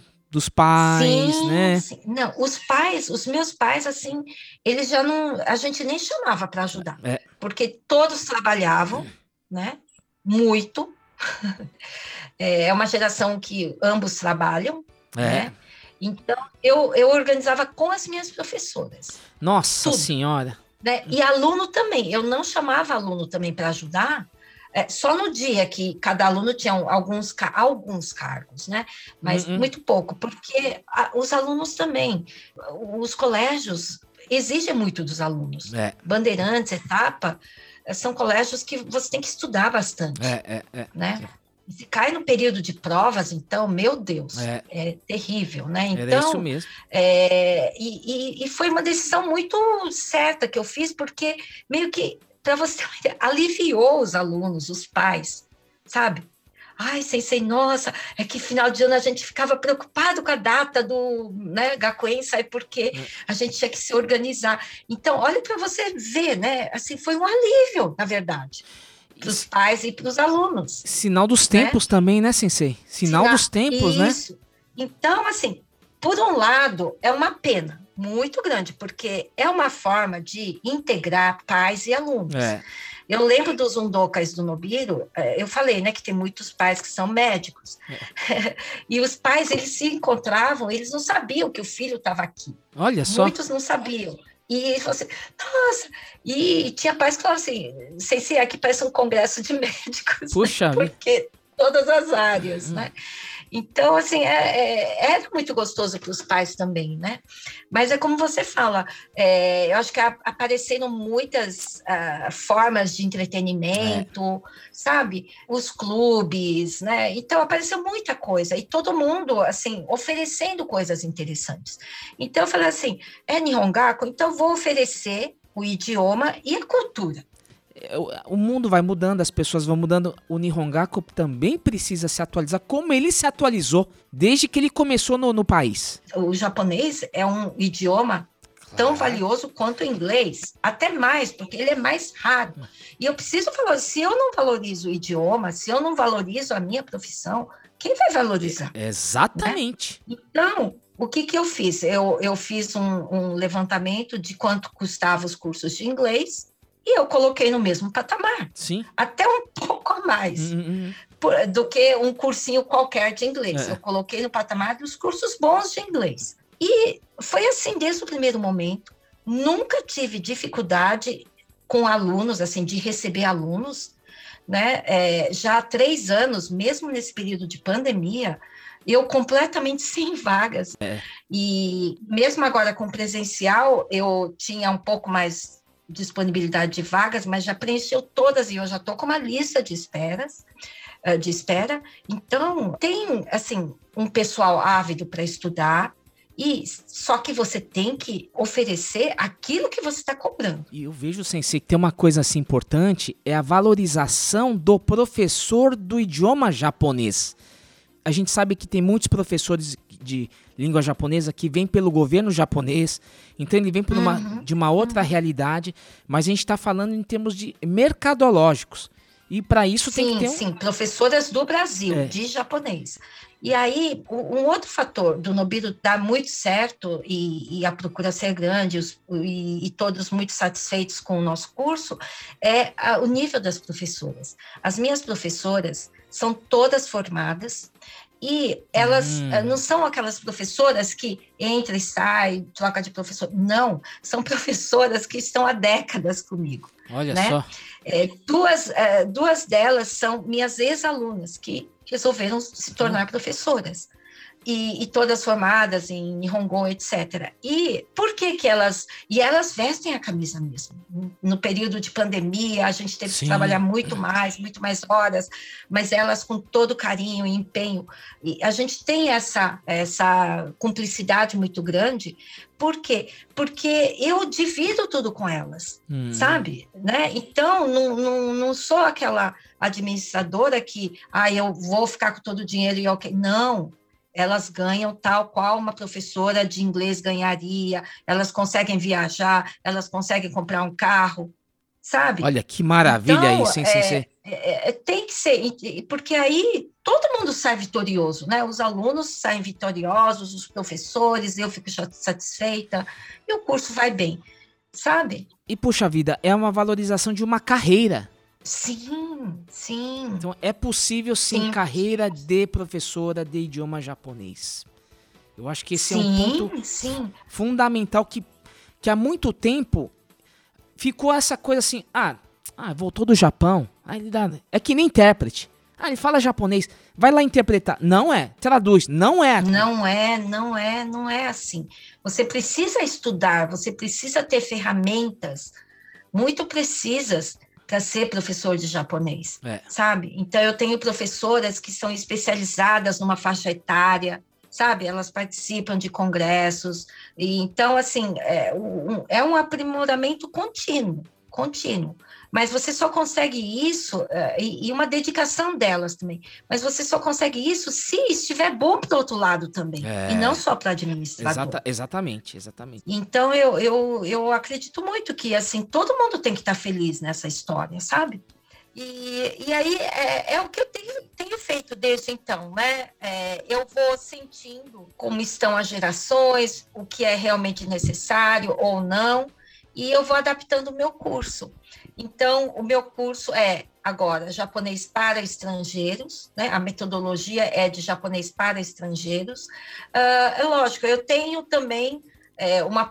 Eu, eu ainda recebo um ou outro, é muito pouco, mas alunos que, que eu consigo dar aula uh, com material japonês mesmo, com ah, Atarashi é, Kokugo, e ok, eu consigo seguir também. Interessante nesse momento que a senhora abre a Nobiru Gakuen, por ser um momento marcante na história, porque eu era adolescente e a gente aqui, uhum. depois do negócio do plano colo, aquele confisco todo, mas ao mesmo tempo a uhum. gente tinha aqui a entrada da MTV. Uma retrospectiva com tudo o que você perdeu durante a semana e o que você mais gostou de ver no ar. Semana Rock, sábado nove e meia da noite, domingo sete e meia da noite, só na sua MTV. Então, o jovem estava mudando já naquela época. Ter uma possibilidade de ter né, alguma coisa voltada ao jovem. De fora, né? É. E, e para os jovens, é. né? Sim, sim. Então, isso vai mudando também a geração. E a senhora consegue detectar, sim. né, que daquele momento em diante, o, o Nihongo deveria ser tratado como um idioma atrelado à sua cultura, né? Não como isso, isso. Eu acho que isso é muito forte nessa história da, da língua japonesa no Brasil, que a senhora faz parte, né, desse momento de virada, vamos chamar assim. É. Sim, foi, foi é, exatamente, é, foi um momento de virada. Tem escolas, na verdade, assim, a grande maioria de Nihongaku, né, atrelado a, a, a algum kaikan, é. ou de escolas do interior, por exemplo, é, nós, nós havíamos começado a falar dessa diferença no Centro Brasileiro de Língua Japonesa. Nós já havíamos começado a falar. Mas é, muitas professoras não conseguiram identificar exatamente o que era isso, é, qual o perfil do, do aluno que estava vindo na escola. E é meio que assim, perdeu o bonde. E aí o é. que, que aconteceu? Uma evasão, assim, tremenda. Muitos, muitas escolas acabaram fechando né? Muitos alunos é, acabaram perdendo o interesse porque eles não conseguiam, Foi. porque o método não estava é. de acordo com o, o que o, o aluno precisava. É. Né? Então, há muitas escolas, muitos professores que quebraram exatamente por não terem conseguido essa mudar essa chavinha, digamos, é, e, né? E, e essa metodologia. Por isso que é interessante a gente fazer esse retrospecto, porque o Nihongo vem, chega ao Brasil, né, nas mãos uhum. dos imigrantes, das famílias japonesas, no sentido de preservar a língua para que um dia eles pudessem voltar ao Japão uhum. e os filhos, mesmo nascidos no Brasil, brasileiros, pudessem voltar ao Sim. Japão e poder acompanhar a rotina escolar, Sim. né? Passou Sim. pela pela puxa, aquela proibição de escolas japonesas Sim, na Segunda sim. Guerra Mundial, legislação sim. que proibia uma legislação Sim. rigorosíssima. Sim, né? queimaram-se livros, é, né? É. Sim. E, e, o, e, o, Nihongo foi sobrevivendo, foi sobrevivendo. Sim. Agora, sim. não imaginava que ele teria que se é, enfrentar o mercado, né? É por isso que, assim, é, eu acredito que não é só o Nihongo. Em tudo, a gente tem que estar muito atento é. ao, ao, que está acontecendo e como a coisa está seguindo, né? E, porque, assim, quanto antes você conseguir é, captar isso, uh, você consegue uh, direcionar, né? Pode ser o seu empreendimento, a sua escola, o seu curso, o que for. Você consegue direcionar melhor. Na China, um vírus misterioso surgiu na cidade de Wuhan. O vírus é uma variante do coronavírus, mas se sabe muito pouco sobre ele até agora. Duas pessoas que tiveram o vírus morreram. A senhora citou, né, que teve esse momento de pandemia, né, pôde também testemunhar o sofrimento dos jovens, né, porque o isolamento realmente sim, sim. trouxe Nossa, um impacto, foi péssimo né? para os jovens. Né? Sim. Não poder sair, a, a perspectiva, sim. noções de perspectiva foram fechadas para muitos, né? Porque sim, sim, sim. E aí a gente entra nessa questão que de repente tudo ficou online. E a gente está vivendo, a gente está uhum. fazendo a nossa uhum. conversa aqui online. Que de repente a questão digital ela permitiu acesso a todos, não só de a, acessar, uhum. mas também de dispor. Então a gente Sim. vê muitos cursos de Nihongo, japonês, é, já até emendando a questão da cultura gratuita, então tem gente ensinando uhum, uhum. de graça. Aumentou muito, né? Muito, muito. Todos os idiomas, né? Todos. Vamos falar. Sim, eu vejo todos, russo sim. também, é, sim, é, latim. Eu vi cursos de latim, né? Recentemente vendendo. Como é que a senhora viu isso num contexto geral do ensino do, da língua japonesa no Brasil? E depois, uhum. nesse, dessa visão de uma escola tradicional como a senhora tem, do Nobel Gaku, entendo que se, a, a, é, mais uma vez, se atualizar. Sim. É, como eu, eu sou é, do Centro Brasileiro de Língua Japonesa, então nós temos dados né, de todas as escolas de japonês do Brasil. Nossa. E o que, o que tem acontecido, né? Nós temos acesso a tudo isso. É, logo após a pandemia, nós aplicamos também um, como que eu posso falar, um questionário, né? Hum. Nós fizemos uma, uma é, um survey, é, uma pesquisa, né, é, para saber como que estavam as escolas, né, é, porque é, a gente tinha que ter um, um, painel, um cenário de como estava o Nihongo no Brasil. Olha. Durante a pandemia e no pós-pandemia, quer dizer, a gente ainda não está tanto no pós, mas, né, para ver o que, de que forma a gente, como centro brasileiro, a gente poderia ajudá-los. E aí o cenário foi assim é, terrível, terrível. Nossa. Mas olha que coisa é, interessante.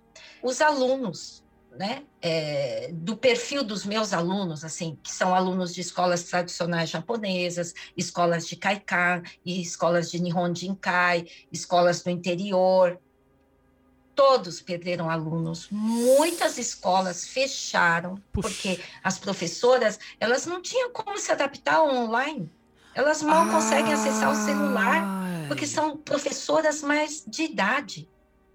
Nossa então, senhora. Elas não conseguiram se adaptar. E no interior, é, mesmo aqui em São Paulo, às vezes a gente tem problemas de conexão. Sim. Imagina numa região montanhosa do interior. Poxa vida, é verdade. Sabe, às vezes o aluno não tinha internet ou a internet caía. Então, assim, inviabilizou completamente o online.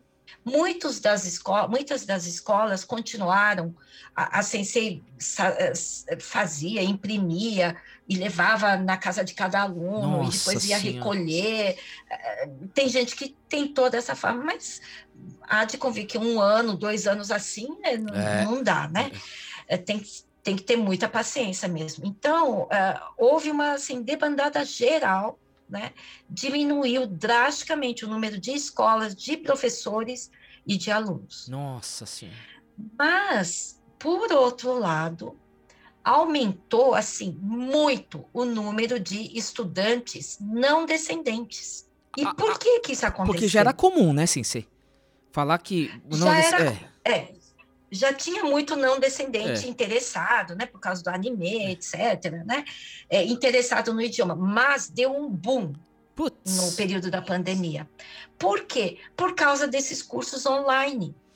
Assim, gratuitos no início e depois paga-se é. um pouco, mas não é muito. Se você for comparar, esses cursos online, eles não cobram tanto quanto um, um, um Nihongaku, né, assim, porque também não tem tanta despesa, né, é só um, um Estrutura, né? É. né? É, não, não, precisa, se bem que assim precisa preparar o material, né? Tem, tem assim cursos e cursos online. Tem esses que a gente acha que é, né? Tem os bem estruturados, né? Tem uns dois ou três bem estruturados que eu conheço, inclusive conheço as professoras e tudo. É, mas o perfil dos alunos é muito diferente, né? E eu acho que há Uh, como que eu posso falar? Há mercado para todos e para tudo. Certo. Né? É, o perfil que eu tenho visto aqui, o perfil de aluno que procura curso online é muito diferente de perfil de aluno que per, eh, procura curso presencial. Os alunos que procuram curso presencial, eles querem a fundo mesmo, hum. eles querem ir a fundo. Eu sinto isso. Porque nesses cursos online, a desistência é enorme ah, começa e para. Certo. É muito, muito, muito, muito grande. Né? Então, é, eles precisam, há essa necessidade de estarem captando aluno a toda hora, ah, né? jogando um monte de propaganda. É o que, assim, eu tenho visto, ouvido, né? Não sei Sim. se realmente é isso, mas assim, ah, faz sentido. ponto de vista, né? Agora, um curso presencial tradicional, digo, bem estruturado, ele, ele consegue ficar com o aluno por muito mais tempo. Meus alunos, no mínimo, uns 10 anos eles ficam na certo, escola. Sim. Né? Adulto fica um pouco menos, mas de qualquer forma ficam 5, 6 anos. Eu não tenho aluno que entra um ano, sai no outro, hum. ou não. Todos os alunos eles ficam, ficam décadas aqui na escola. E isso é uma coisa, por isso que eu fico sem vagas, né? Porque assim, os alunos entram, não saem. Graças a Deus. E, e eu, eu, acho que tem uma coisa do, do. A senhora falando isso, não tinha pensado dessa forma. Tem hum. muita gente do online, vamos falar assim, desse mundo, uhum. que vem também por causa da cultura pop do mangá do anime, né? Ele quer uma uhum, coisa mais imediata sim. também, de querer ler sim, um mangá, né? Sim. Não necessariamente ele quer saber da, do do Kodawari, do, do princípio. Ele quer Sim, saber. Não, não, não. Ele quer mais assim, a, na prática, é, sabe? É. Né? Quero decorar o hiragana e o katakana. Hum. E um pouquinho de kanji, um pouquinho de estrutura. Né? Mas o japonês, eu, eu vou adiantando, assim, que é, Uh, você tem que se dedicar. É. Não, não é um idioma difícil, mas não, não é uma coisa que você adquire imediatamente. Você consegue o básico, realmente o básico você consegue. Mas se você quer realmente aprofundar, você quer ler uma literatura japonesa, quer alguma coisa um pouco mais profunda, sentir o Japão, aí a história é um pouco diferente. Você precisa né, caminhar um pouco com um pouco mais de profundidade né? Não pode ser uma coisa assim muito imediata, né? E o online, eu acho que ele, ele é, supre é, essas necessidades desse pessoal que quer uma coisa muito rápida, é, dinâmica, né? Uhum. É, mais rápida, principalmente rápida, né? Porque no online o objetivo é isso, né? É a rapidez, né? É nichou segmentou, como hum. a senhora acabou de constatar. Sim. Quem sim, quer uma sim, coisa sim, mais rasa, vai aqui no gratuito mesmo. Isso. Quem quer isso. só ler um mangazinho para entender aqui lá e depois se virar e depois pensar, tem um pouquinho a mais. Uhum. Esse negócio uhum. do digital, ele permite essa segmentação, né? Sim, eu acredito que é, a concorrência para determinadas escolas ficou bem complicado, porque você tem que estar tá, assim apto a entregar uma coisa diferenciada, né? Porque se você vai entregar a mesma coisa do online, é lógico, é ah. é mais barato, mais rápido. É lógico que o pessoal vai tudo para online. Eu não tenho um aluno nesse período de pandemia que foi para algum desses cursos online. Eu não tenho nenhum. Olha só.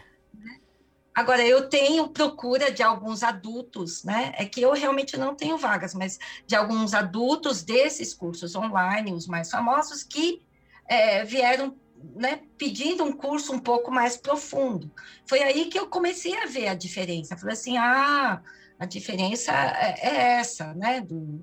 Então, assim, é, eu tenho muita certeza, muita segurança do, do trabalho que eu faço e do que eu tenho feito. E aquela coisa, né, assim, se a gente. Não é, não é a primeira vez que a gente enfrenta crises, né? Sim. Então é de como a, a gente consegue sair de uma crise. Mais uma brutal, essa coisa da pandemia. Uhum.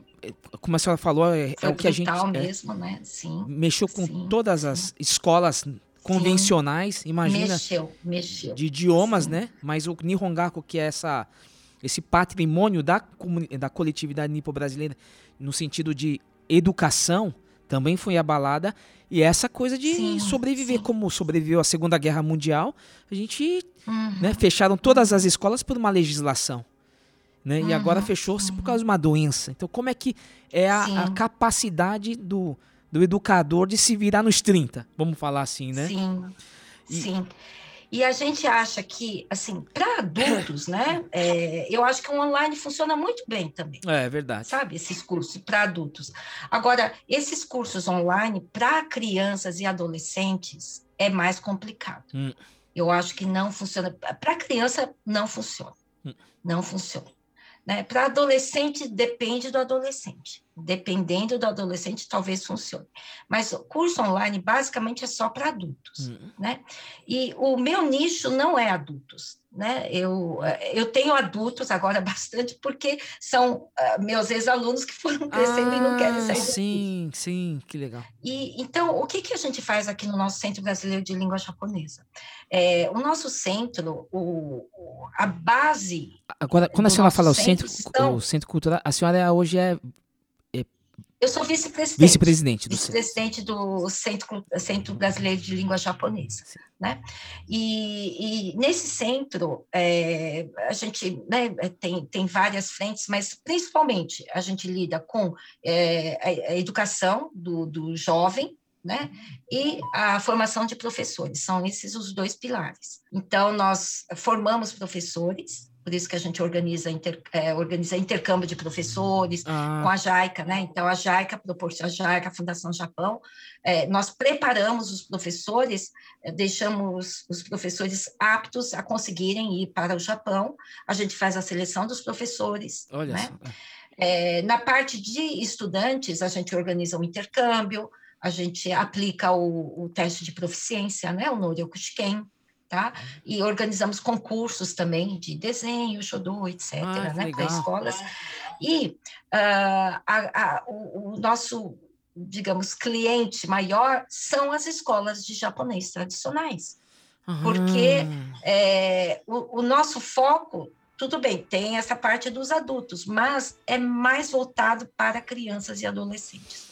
O nosso foco do nosso centro é crianças e adolescentes, porque a gente acha que a gente tem que fortalecer as crianças e adolescentes para que eles se tornem adultos que gostem, que continuem com o japonês.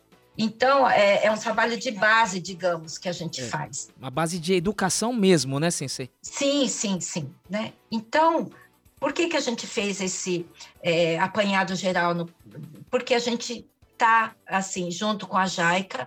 A JAICA quer né, é, ajudar essas escolas. Muitas já estão recebendo ajuda financeira da JAICA, né? Sim, sim. Porque nós detectamos e depois eles a, a gente fala, olha, então, porque é importantíssimo não perdermos essas escolas tradicionais, uhum. né?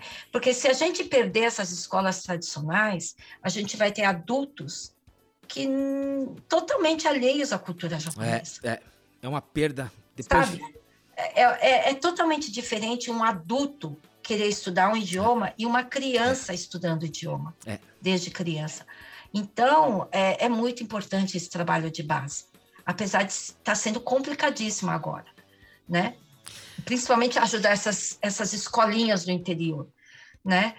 Mas a gente tem dado, é, a gente montou um, no, no CBLJ a gente recebeu também uma verba do governo japonês. Sim. Montamos uma sala totalmente equipada, um centro para difusão online de Olha, aulas, de, de material, do que for para professores que moram no interior. Né? Olha, né? capacitação, né? Dessa forma a gente consegue, né?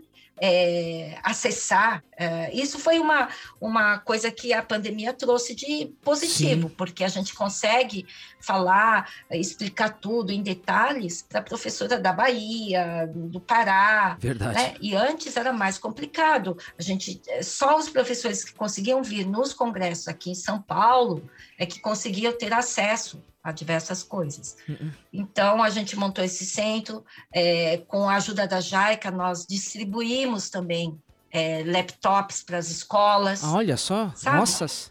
Né? Então, está sendo. O governo japonês está trabalhando muito, ajudando muito né, o governo japonês, né, então o consulado, o JICA e Fundação Japão. Mas principalmente a JICA está ajudando muito nessa, é, nesse reforço né, às escolas tradicionais, digamos. Puxa, Sensei, a senhora tem então dois papéis muito importantes, né? Porque a senhora é fundadora da Nobiru Gakuen, então é uma educadora de sua própria escola, mas ao mesmo tempo se preocupa com com as outras instituições ao redor, no ah, país sim, inteiro, com, com, condições diferentes, né? E sim, é uma visão. Sim, de professoras e escolas. É... Eu me preocupo demais. Na, na verdade, eu me preocupo, porque assim, o Nobiro, graças a Deus, assim, eu tenho uma equipe muito boa, né? Se bem que assim, eu preciso estar presente sempre, né? Lógico. Sim. Mas assim, eu já consegui estruturar tão bem que ela já está andando bem há muito tempo. Puxa eu, vida. Mas eu preciso ficar de olho porque é, né, sim, sim. a coisa sempre muda é, de é, é. figura, né? Assim, como a, essa pandemia. Então, em duas semanas eu tive que adaptar todo o meu curso para o online, né? E etc. Mas, assim, graças a Deus, assim, eu, eu consegui ser rápida, né? Então, tudo foi, assim, uma coisa muito tranquila. Mas eu, eu me preocupo muito mais é, realmente com essas escolas, com essas professoras. É que a senhora é muito generosa no sentido de visão, de, de poder passar conhecimento para, para os outros, mas eu estou valorizando também a pessoa, a professora Margareth Timura, que teve uma visão de mercado, né? E, ah. é, não, eu, eu, eu, gostaria, porque senão fica aquela imagem sempre do. Vou falar, hein, sensei, aqui. Porque muita gente vai ah. entender. Sabe, o Nihongaku não precisa ser coitadinho para sempre. Ele tem que, Sim, sabe? Porque não. senão. Ai, tasquete, tasquete, socorro, socorro. Ele não, consegue não, se estruturar. Mas tem sim, que ter gente sim. com a visão empresarial no sentido sim, de mercado, que como a senhora tem. Parece feio, ai, ganhar dinheiro. Não, não, é necessário. Porque senão fica. É necessário para você oferecer um trabalho de qualidade. É. Né? Porque é? senão você não consegue ficar assim, montar sua escola num lugar bonito, numa sala arejada sabe, contratar bons professores, isso tudo demanda dinheiro. É, exatamente. Né? Então, é, com, com, voluntariado, é, não, não dá para você é. fazer determinadas coisas, né? E aí você não atinge a excelência. É. Infelizmente, né? Infelizmente, você, você precisa é, pagar o preço para ter a excelência, pelo menos aqui no Brasil. Eu gosto muito dessa visão da senhora das, e ainda mais ainda agora sabendo da trajetória toda, de como é que foi feito, como a senhora pensa, como é que tá, tudo está imbuído em qualquer detalhe, a coisa da, da cultura japonesa na prática, porque a senhora está formando líderes, a gente precisa de líderes, isso no sentido geral do Sim. país. E o Nihongaku, Sim. o Nobiru Gakuen sendo esse celeiro de líderes, de formação de líderes, a partir do idioma japonês que abre muito maior um portal da cultura japonesa Sim. no sentido daqueles princípios que formaram aquela sociedade grandiosa. Eu acho que esse é um é objetivo necessário nesse momento que a gente está passando. A gente vai precisar levantar esse país. A gente vai ter que ter líderes, né? A gente vai ter que ter líderes bons. Assim como os nossos antepassados nos deixaram um legado muito legal, né? Porque a gente consegue eh, viver de cabeça erguida aqui no país, é. né?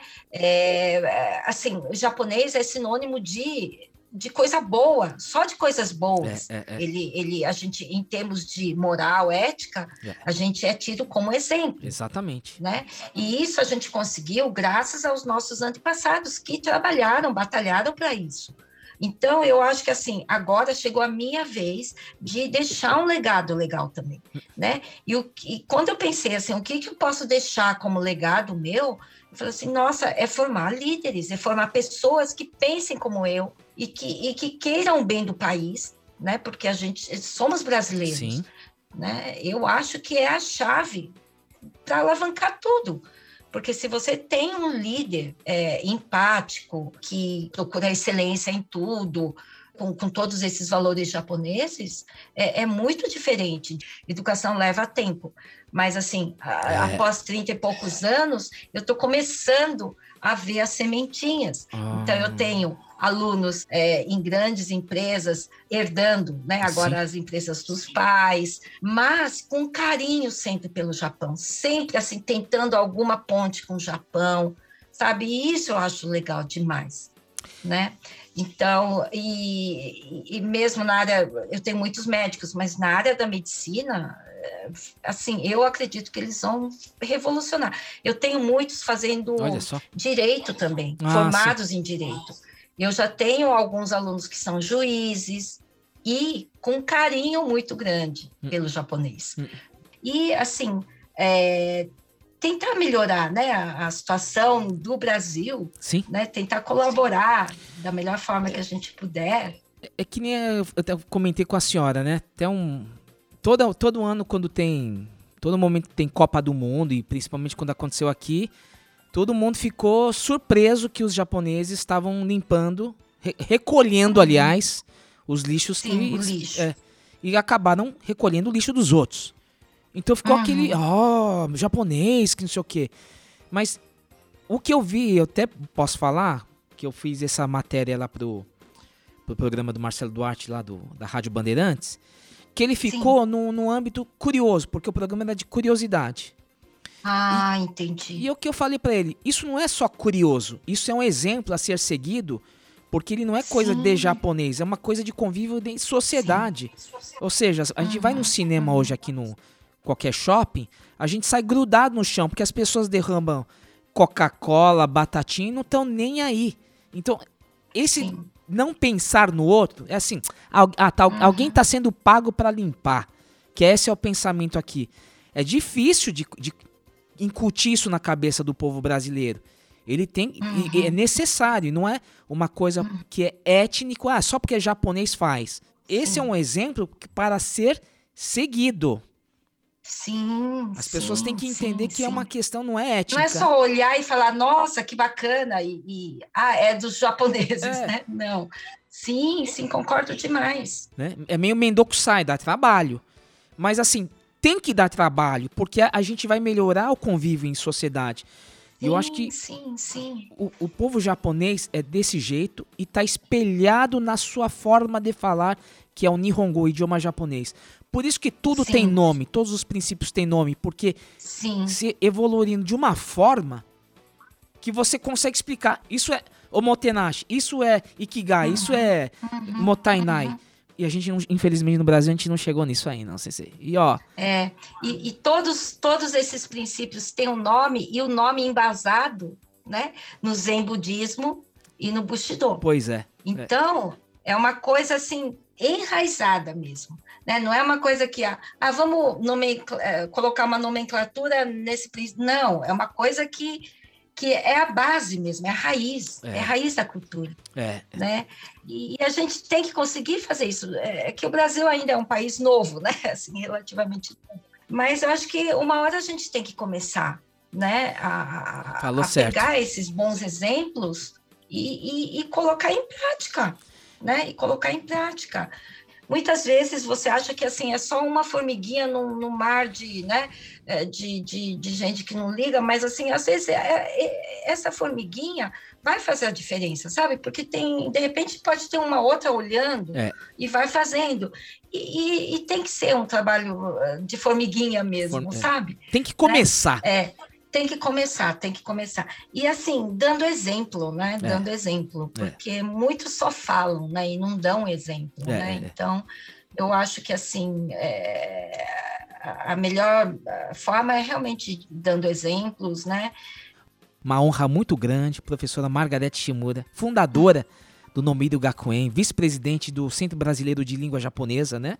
Ela está nos dando uma aula aqui não só de, de, de, de educação, cultura japonesa, mas uma história de vida. o, o podcast está cada vez mais difícil porque são pessoas que exigem muito da, do meu intelecto. E é, e é pouco, já viu? Imagina. E, Você é, sabe muito, John. Não, e, e essa. E para hoje, eu fiz um exercício, Sensei, para vir falar com a senhora hum. hoje.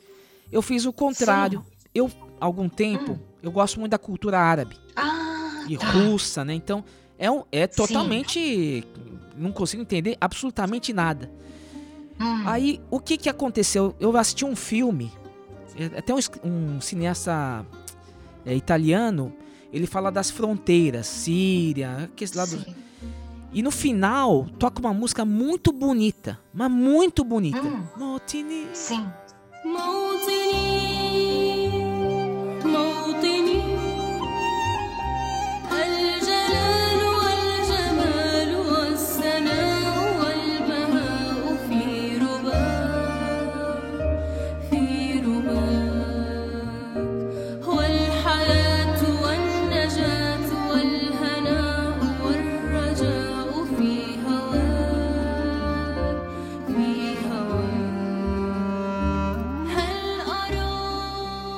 peguei o aplicativo do celular e falei, eu quero saber que música que é essa, que me tocou. Uhum. Né, que tem aquele meio, hum. parece com o japonês, aquele meio enca, aquele chimal, acho que... Sim, né? Ah, tá. E me toca, sim. né, isso, né? Aí eu coloquei hum. e o aplicativo mostrou a canção. Hum. Aí o que, que eu fiz? Eu fui lá na, na, no Google e vi a letra. E toda em árabe, porque tem todo um, né, tem a letra deles e tudo mais. Sim, sim. Aí eu peguei e depois eu traduzi com Google Tradutor, oh. só para ter uma coisa mais rápida, né? Sim. E era, uhum. qual que era? O título é Terra Natal. Quando Olha. eu traduzi daquela forma Google, né? Desculpa aí, Google, pelo amor de Deus, né? Mas assim, eu me emocionei porque eu falei, poxa vida, Terra Natal é Furusato. Olha. E o japonês é, aqui sempre é. lembrou de sua terra natal. E tem uma coisa que eu faço no Japão que é muito, muito gostoso, que é assim, meio que para resgatar mesmo as raízes, né? É, se bem que eu só consigo fazer com os alunos que têm descendência japonesa, porque é. eu tenho não descendentes também que participam do intercâmbio. Mas os alunos que são descendentes, o que, que eu faço? Eu falo, porque a gente vai para o Museu da Imigração Japonesa, que fica em Yokohama. Ah, né? É, é, o Museu da Imigração Japonesa da JICA. É um museu super bonito e a gente sempre vai nesse museu. A gente vai para Yokohama e a gente passa no museu. E, e museu é um lugar que, assim, jovem não, não tá muito aí, né? Assim, fica olhando. E a primeira, o primeiro intercâmbio em 2005, quando eu levei, eu ainda não tinha sacado todas essas coisas, porque eu fui aprimorando também. Sim, sim. Aí, no, no, primeiro intercâmbio, quando eu levei os alunos né, no museu, eles ficaram assim, ah, tá. É. E eu vi assim que foi assim, tem assim uns guias, uns senhorzinhos que, que vão explicando, é. mas eles só falam em japonês. E aí eles meio assim, só olhando, olhando, isso não, né? É, eu até falava, olha, leia direitinho cada coisa, não sei o quê, mas meio que assim, é, não digo que passou batido, mas não foi assim. Um, um pouco distante. Mas aí, é, foi assim: ah, tá, tá, ah, café, ah, essa daqui é a mala que eles levaram, né? Hum. Ah, essa daqui é hum. réplica do navio, né? Não sei o quê. E aí, lá no museu, tem uma réplica de todos os navios é, em miniatura que vieram ao Brasil, né? Ah, é? trazendo é? os imigrantes. É. E aí, no, a partir do segundo intercâmbio, o que, que eu comecei a fazer? Porque eu acho essa parte é, das nossas raízes, né, de eles entenderem de onde nós viemos, muito importante. Né? Eu acho que é uma coisa que a gente não pode perder.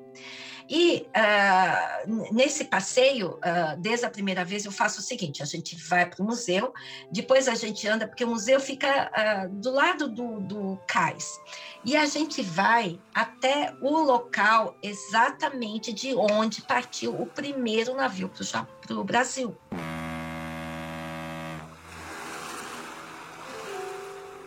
Hum. E eu falo, é aqui onde vocês estão pisando é de onde saiu, né?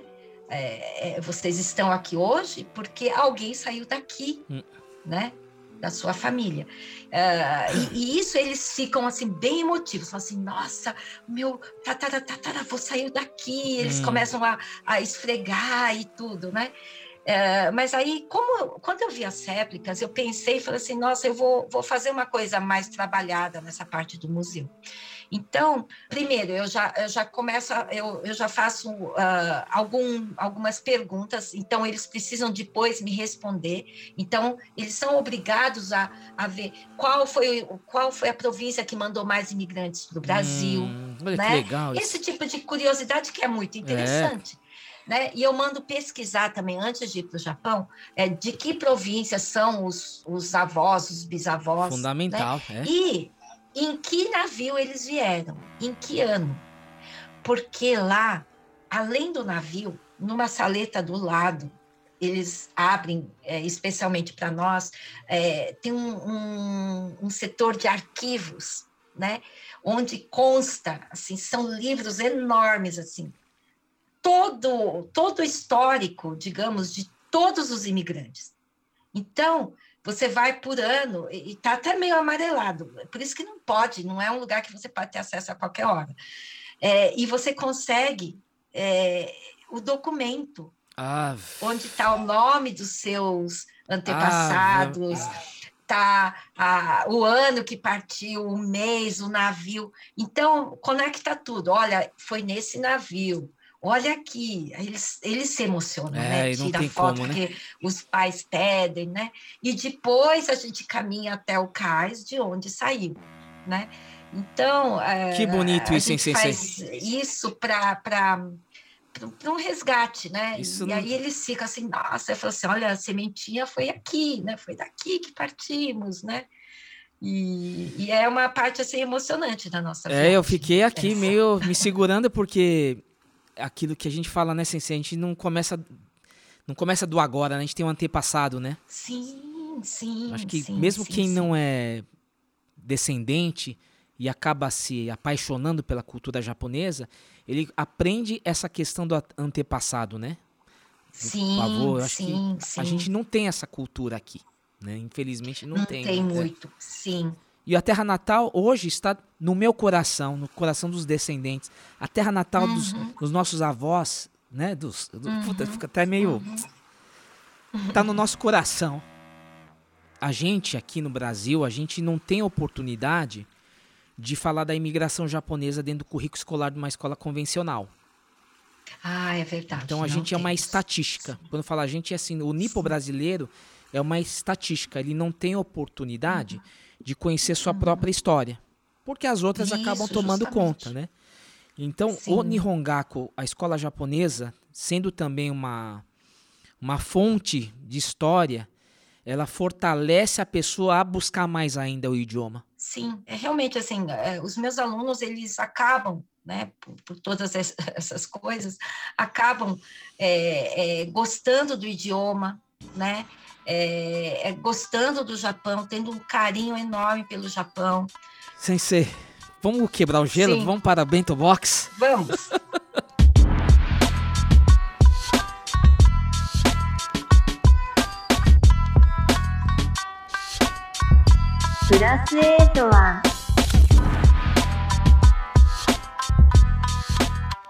Emoção, hein? Emoção hoje porque estamos aqui hoje. Que honra, hein? Nossa Senhora. Eu falo que sempre é diferente, mas dessa vez para contemplar essa temporada do podcast Plus 81 Código de Ética do Japão.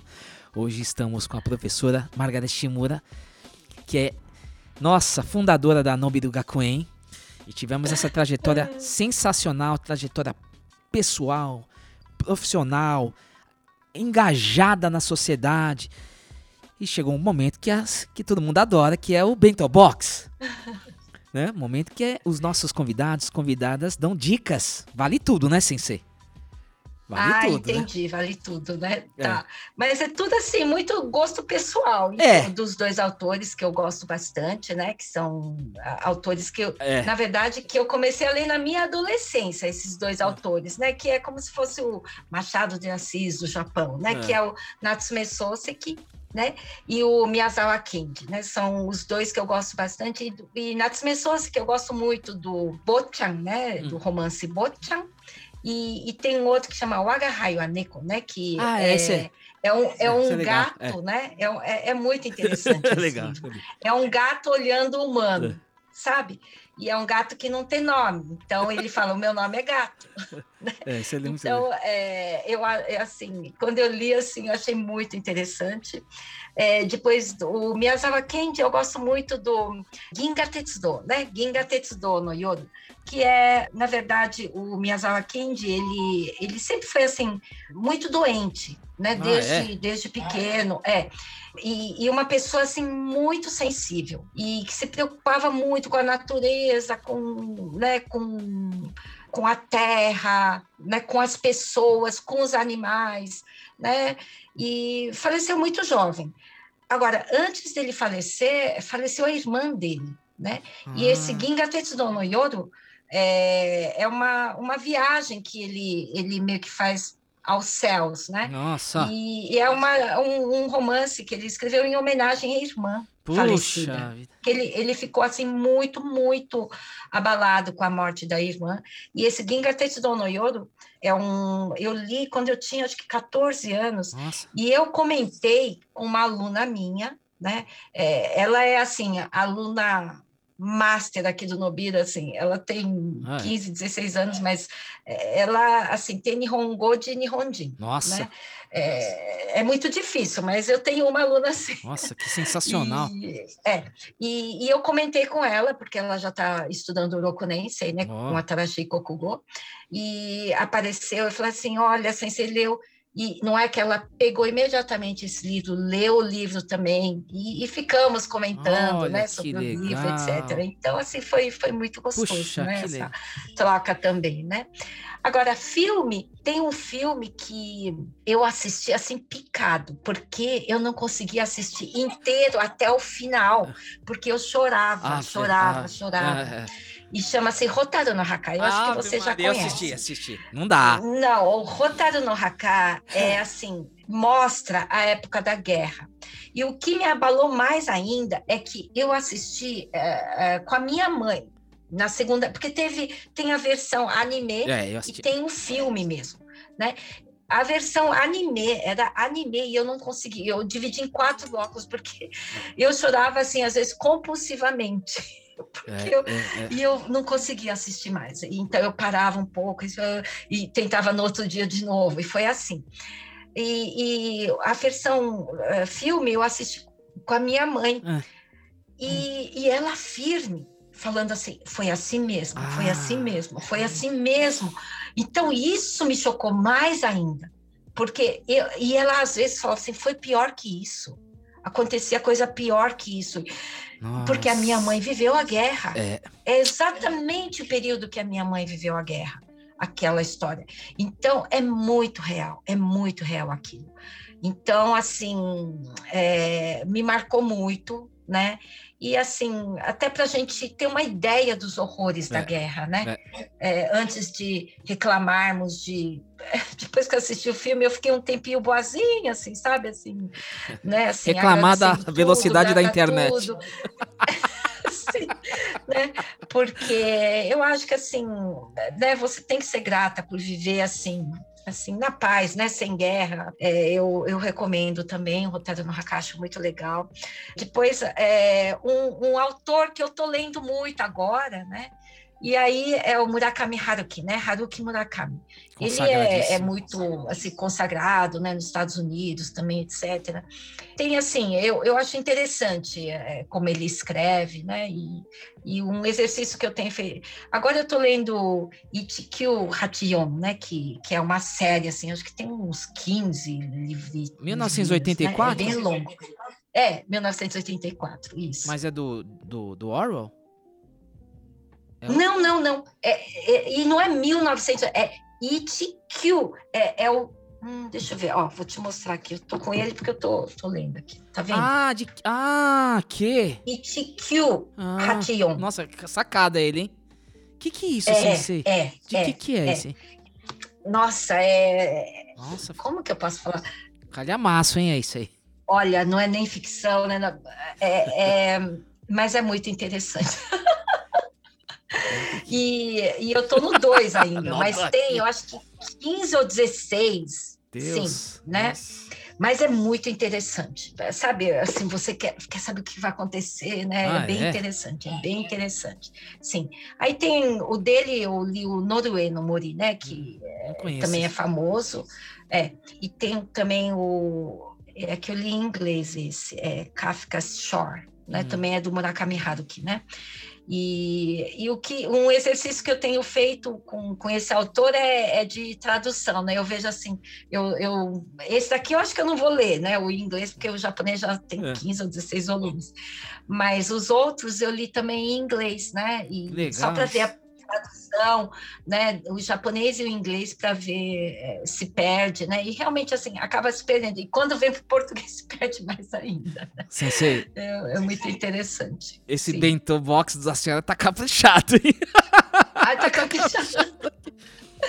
E para quem estuda e, e para quem é professor também, uma outra dica é a NHK, sabe? Ah, Olha só. A NHK, os noticiários da NHK, eles são, as- parece que só tem notícia, mas eu uso para pegar termos novos Legal, do japonês. legal, legal. Porque, sabe, corona, né? É, você não sabe como fala todos os termos do corona, da- das, né? A, a- a nova cepa, é. como que fala cepa, e já, né? E a- através do noticiário você pega tudo Muito legal. né? Então é muito interessante para pegar termos novos, né? Termos atuais, da atualidade. Então eu recomendo também para os estudantes, né, de um nível mais avançado e principalmente para professores. Eu acho que para professores é interessantíssimo, porque professor a gente tem que estar preparado, né? Eu tenho alunos que, que são danados. Sensei, você sabe tudo de Nihongo? Eu falo assim, bom, para ser sensei eu preciso saber, né? Pelo menos, né? A grande... Então me fala como é sovaco. Ah. é lógico, né? Galera quer, Aí quer trollar, lado, né? Sensei. Ornitorrinco. Ornitorrinco. É. A pessoa gosta, e, né? e por aí vai, sabe? Ah, mas isso é, é brincadeira, mas acontece de verdade, comigo acontece. Então Pessoal- eu tô meio que preparada. Pessoal divertido, né, Mas Sensei? assim, somente quando é termos novos, né, os alunos pedem, sabe? Ah, Sensei, como que fala, né? Isso, como falar aquilo, né? Ou quando eles fazem é, pequenos textos, ou quando eles fazem tambun, né? Que são frases curtas, né? E eles querem, eu, eu peço para eles fazerem as frases curtas, não com coisas que não vão acontecer com eles ou que eles não vão utilizar. Eu falo, procura trazer para o seu dia a dia, É. procura usar essa palavra no contexto que você vai usar. Então, eles precisam desses termos, né? Coronavírus, né? Wakutin. É, quarentena, etc. Né? É. Então, é, é- é um outro lugar que eu acho assim é, interessante para estudar. Né? Sensacional. Tivemos, então, É isso. Bentô da Sensei, Margarete Shimura. A gente tem lição de casa, hein, ouvinte? Tem muita coisa pra gente estudar. Sensei, eu quero dizer uma coisa. Eu tô muito grato hoje porque são três horas da tarde e a gente começou a falar às nove horas da manhã. Fizemos um intervalo porque aqui eu, eu- Acho que a a- gente fala demais. não, eu não aguentei a responsável, passei mal no meio do caminho, né, Sensei? Precisava almoçar, porque o negócio foi forte, emoção forte. Mas eu quero agradecer demais o seu tempo, a sua disposição, Sensei, seu compromisso aqui de estar Imagina. falando com a gente aqui sobre Nihongo, minha paixão, né? Uma, Ai, foi um grande prazer, viu, Marison? Foi um grande prazer e, e é um assunto que, como você pode ver, eu adoro. Então, eu também não paro de falar. Então, me desculpe, porque Que- várias que vezes isso, foi acho que ótimo. acabei te atropelando. Não, não precisa falar tanto dessa. Graças a Deus. Sensei? Eu quero agradecer demais. Eu acho que foi assim. Muito obrigada, É, obrigada eu. uma entrevista enriquecedora. O Nihongo está em boas mãos aqui no Brasil. Professora Shimura, nossa, muito obrigado, viu? muito obrigada, Ju, muito obrigada. Obrigado. Obrigada pelo convite, obrigada pela confiança, obrigada pelos elogios, muito obrigada por tudo. Obrigado, Sensei. E você, ouvinte, que nos acompanhou até agora, meu muitíssimo obrigado. Gokigen yo, sayonara. Sayonara.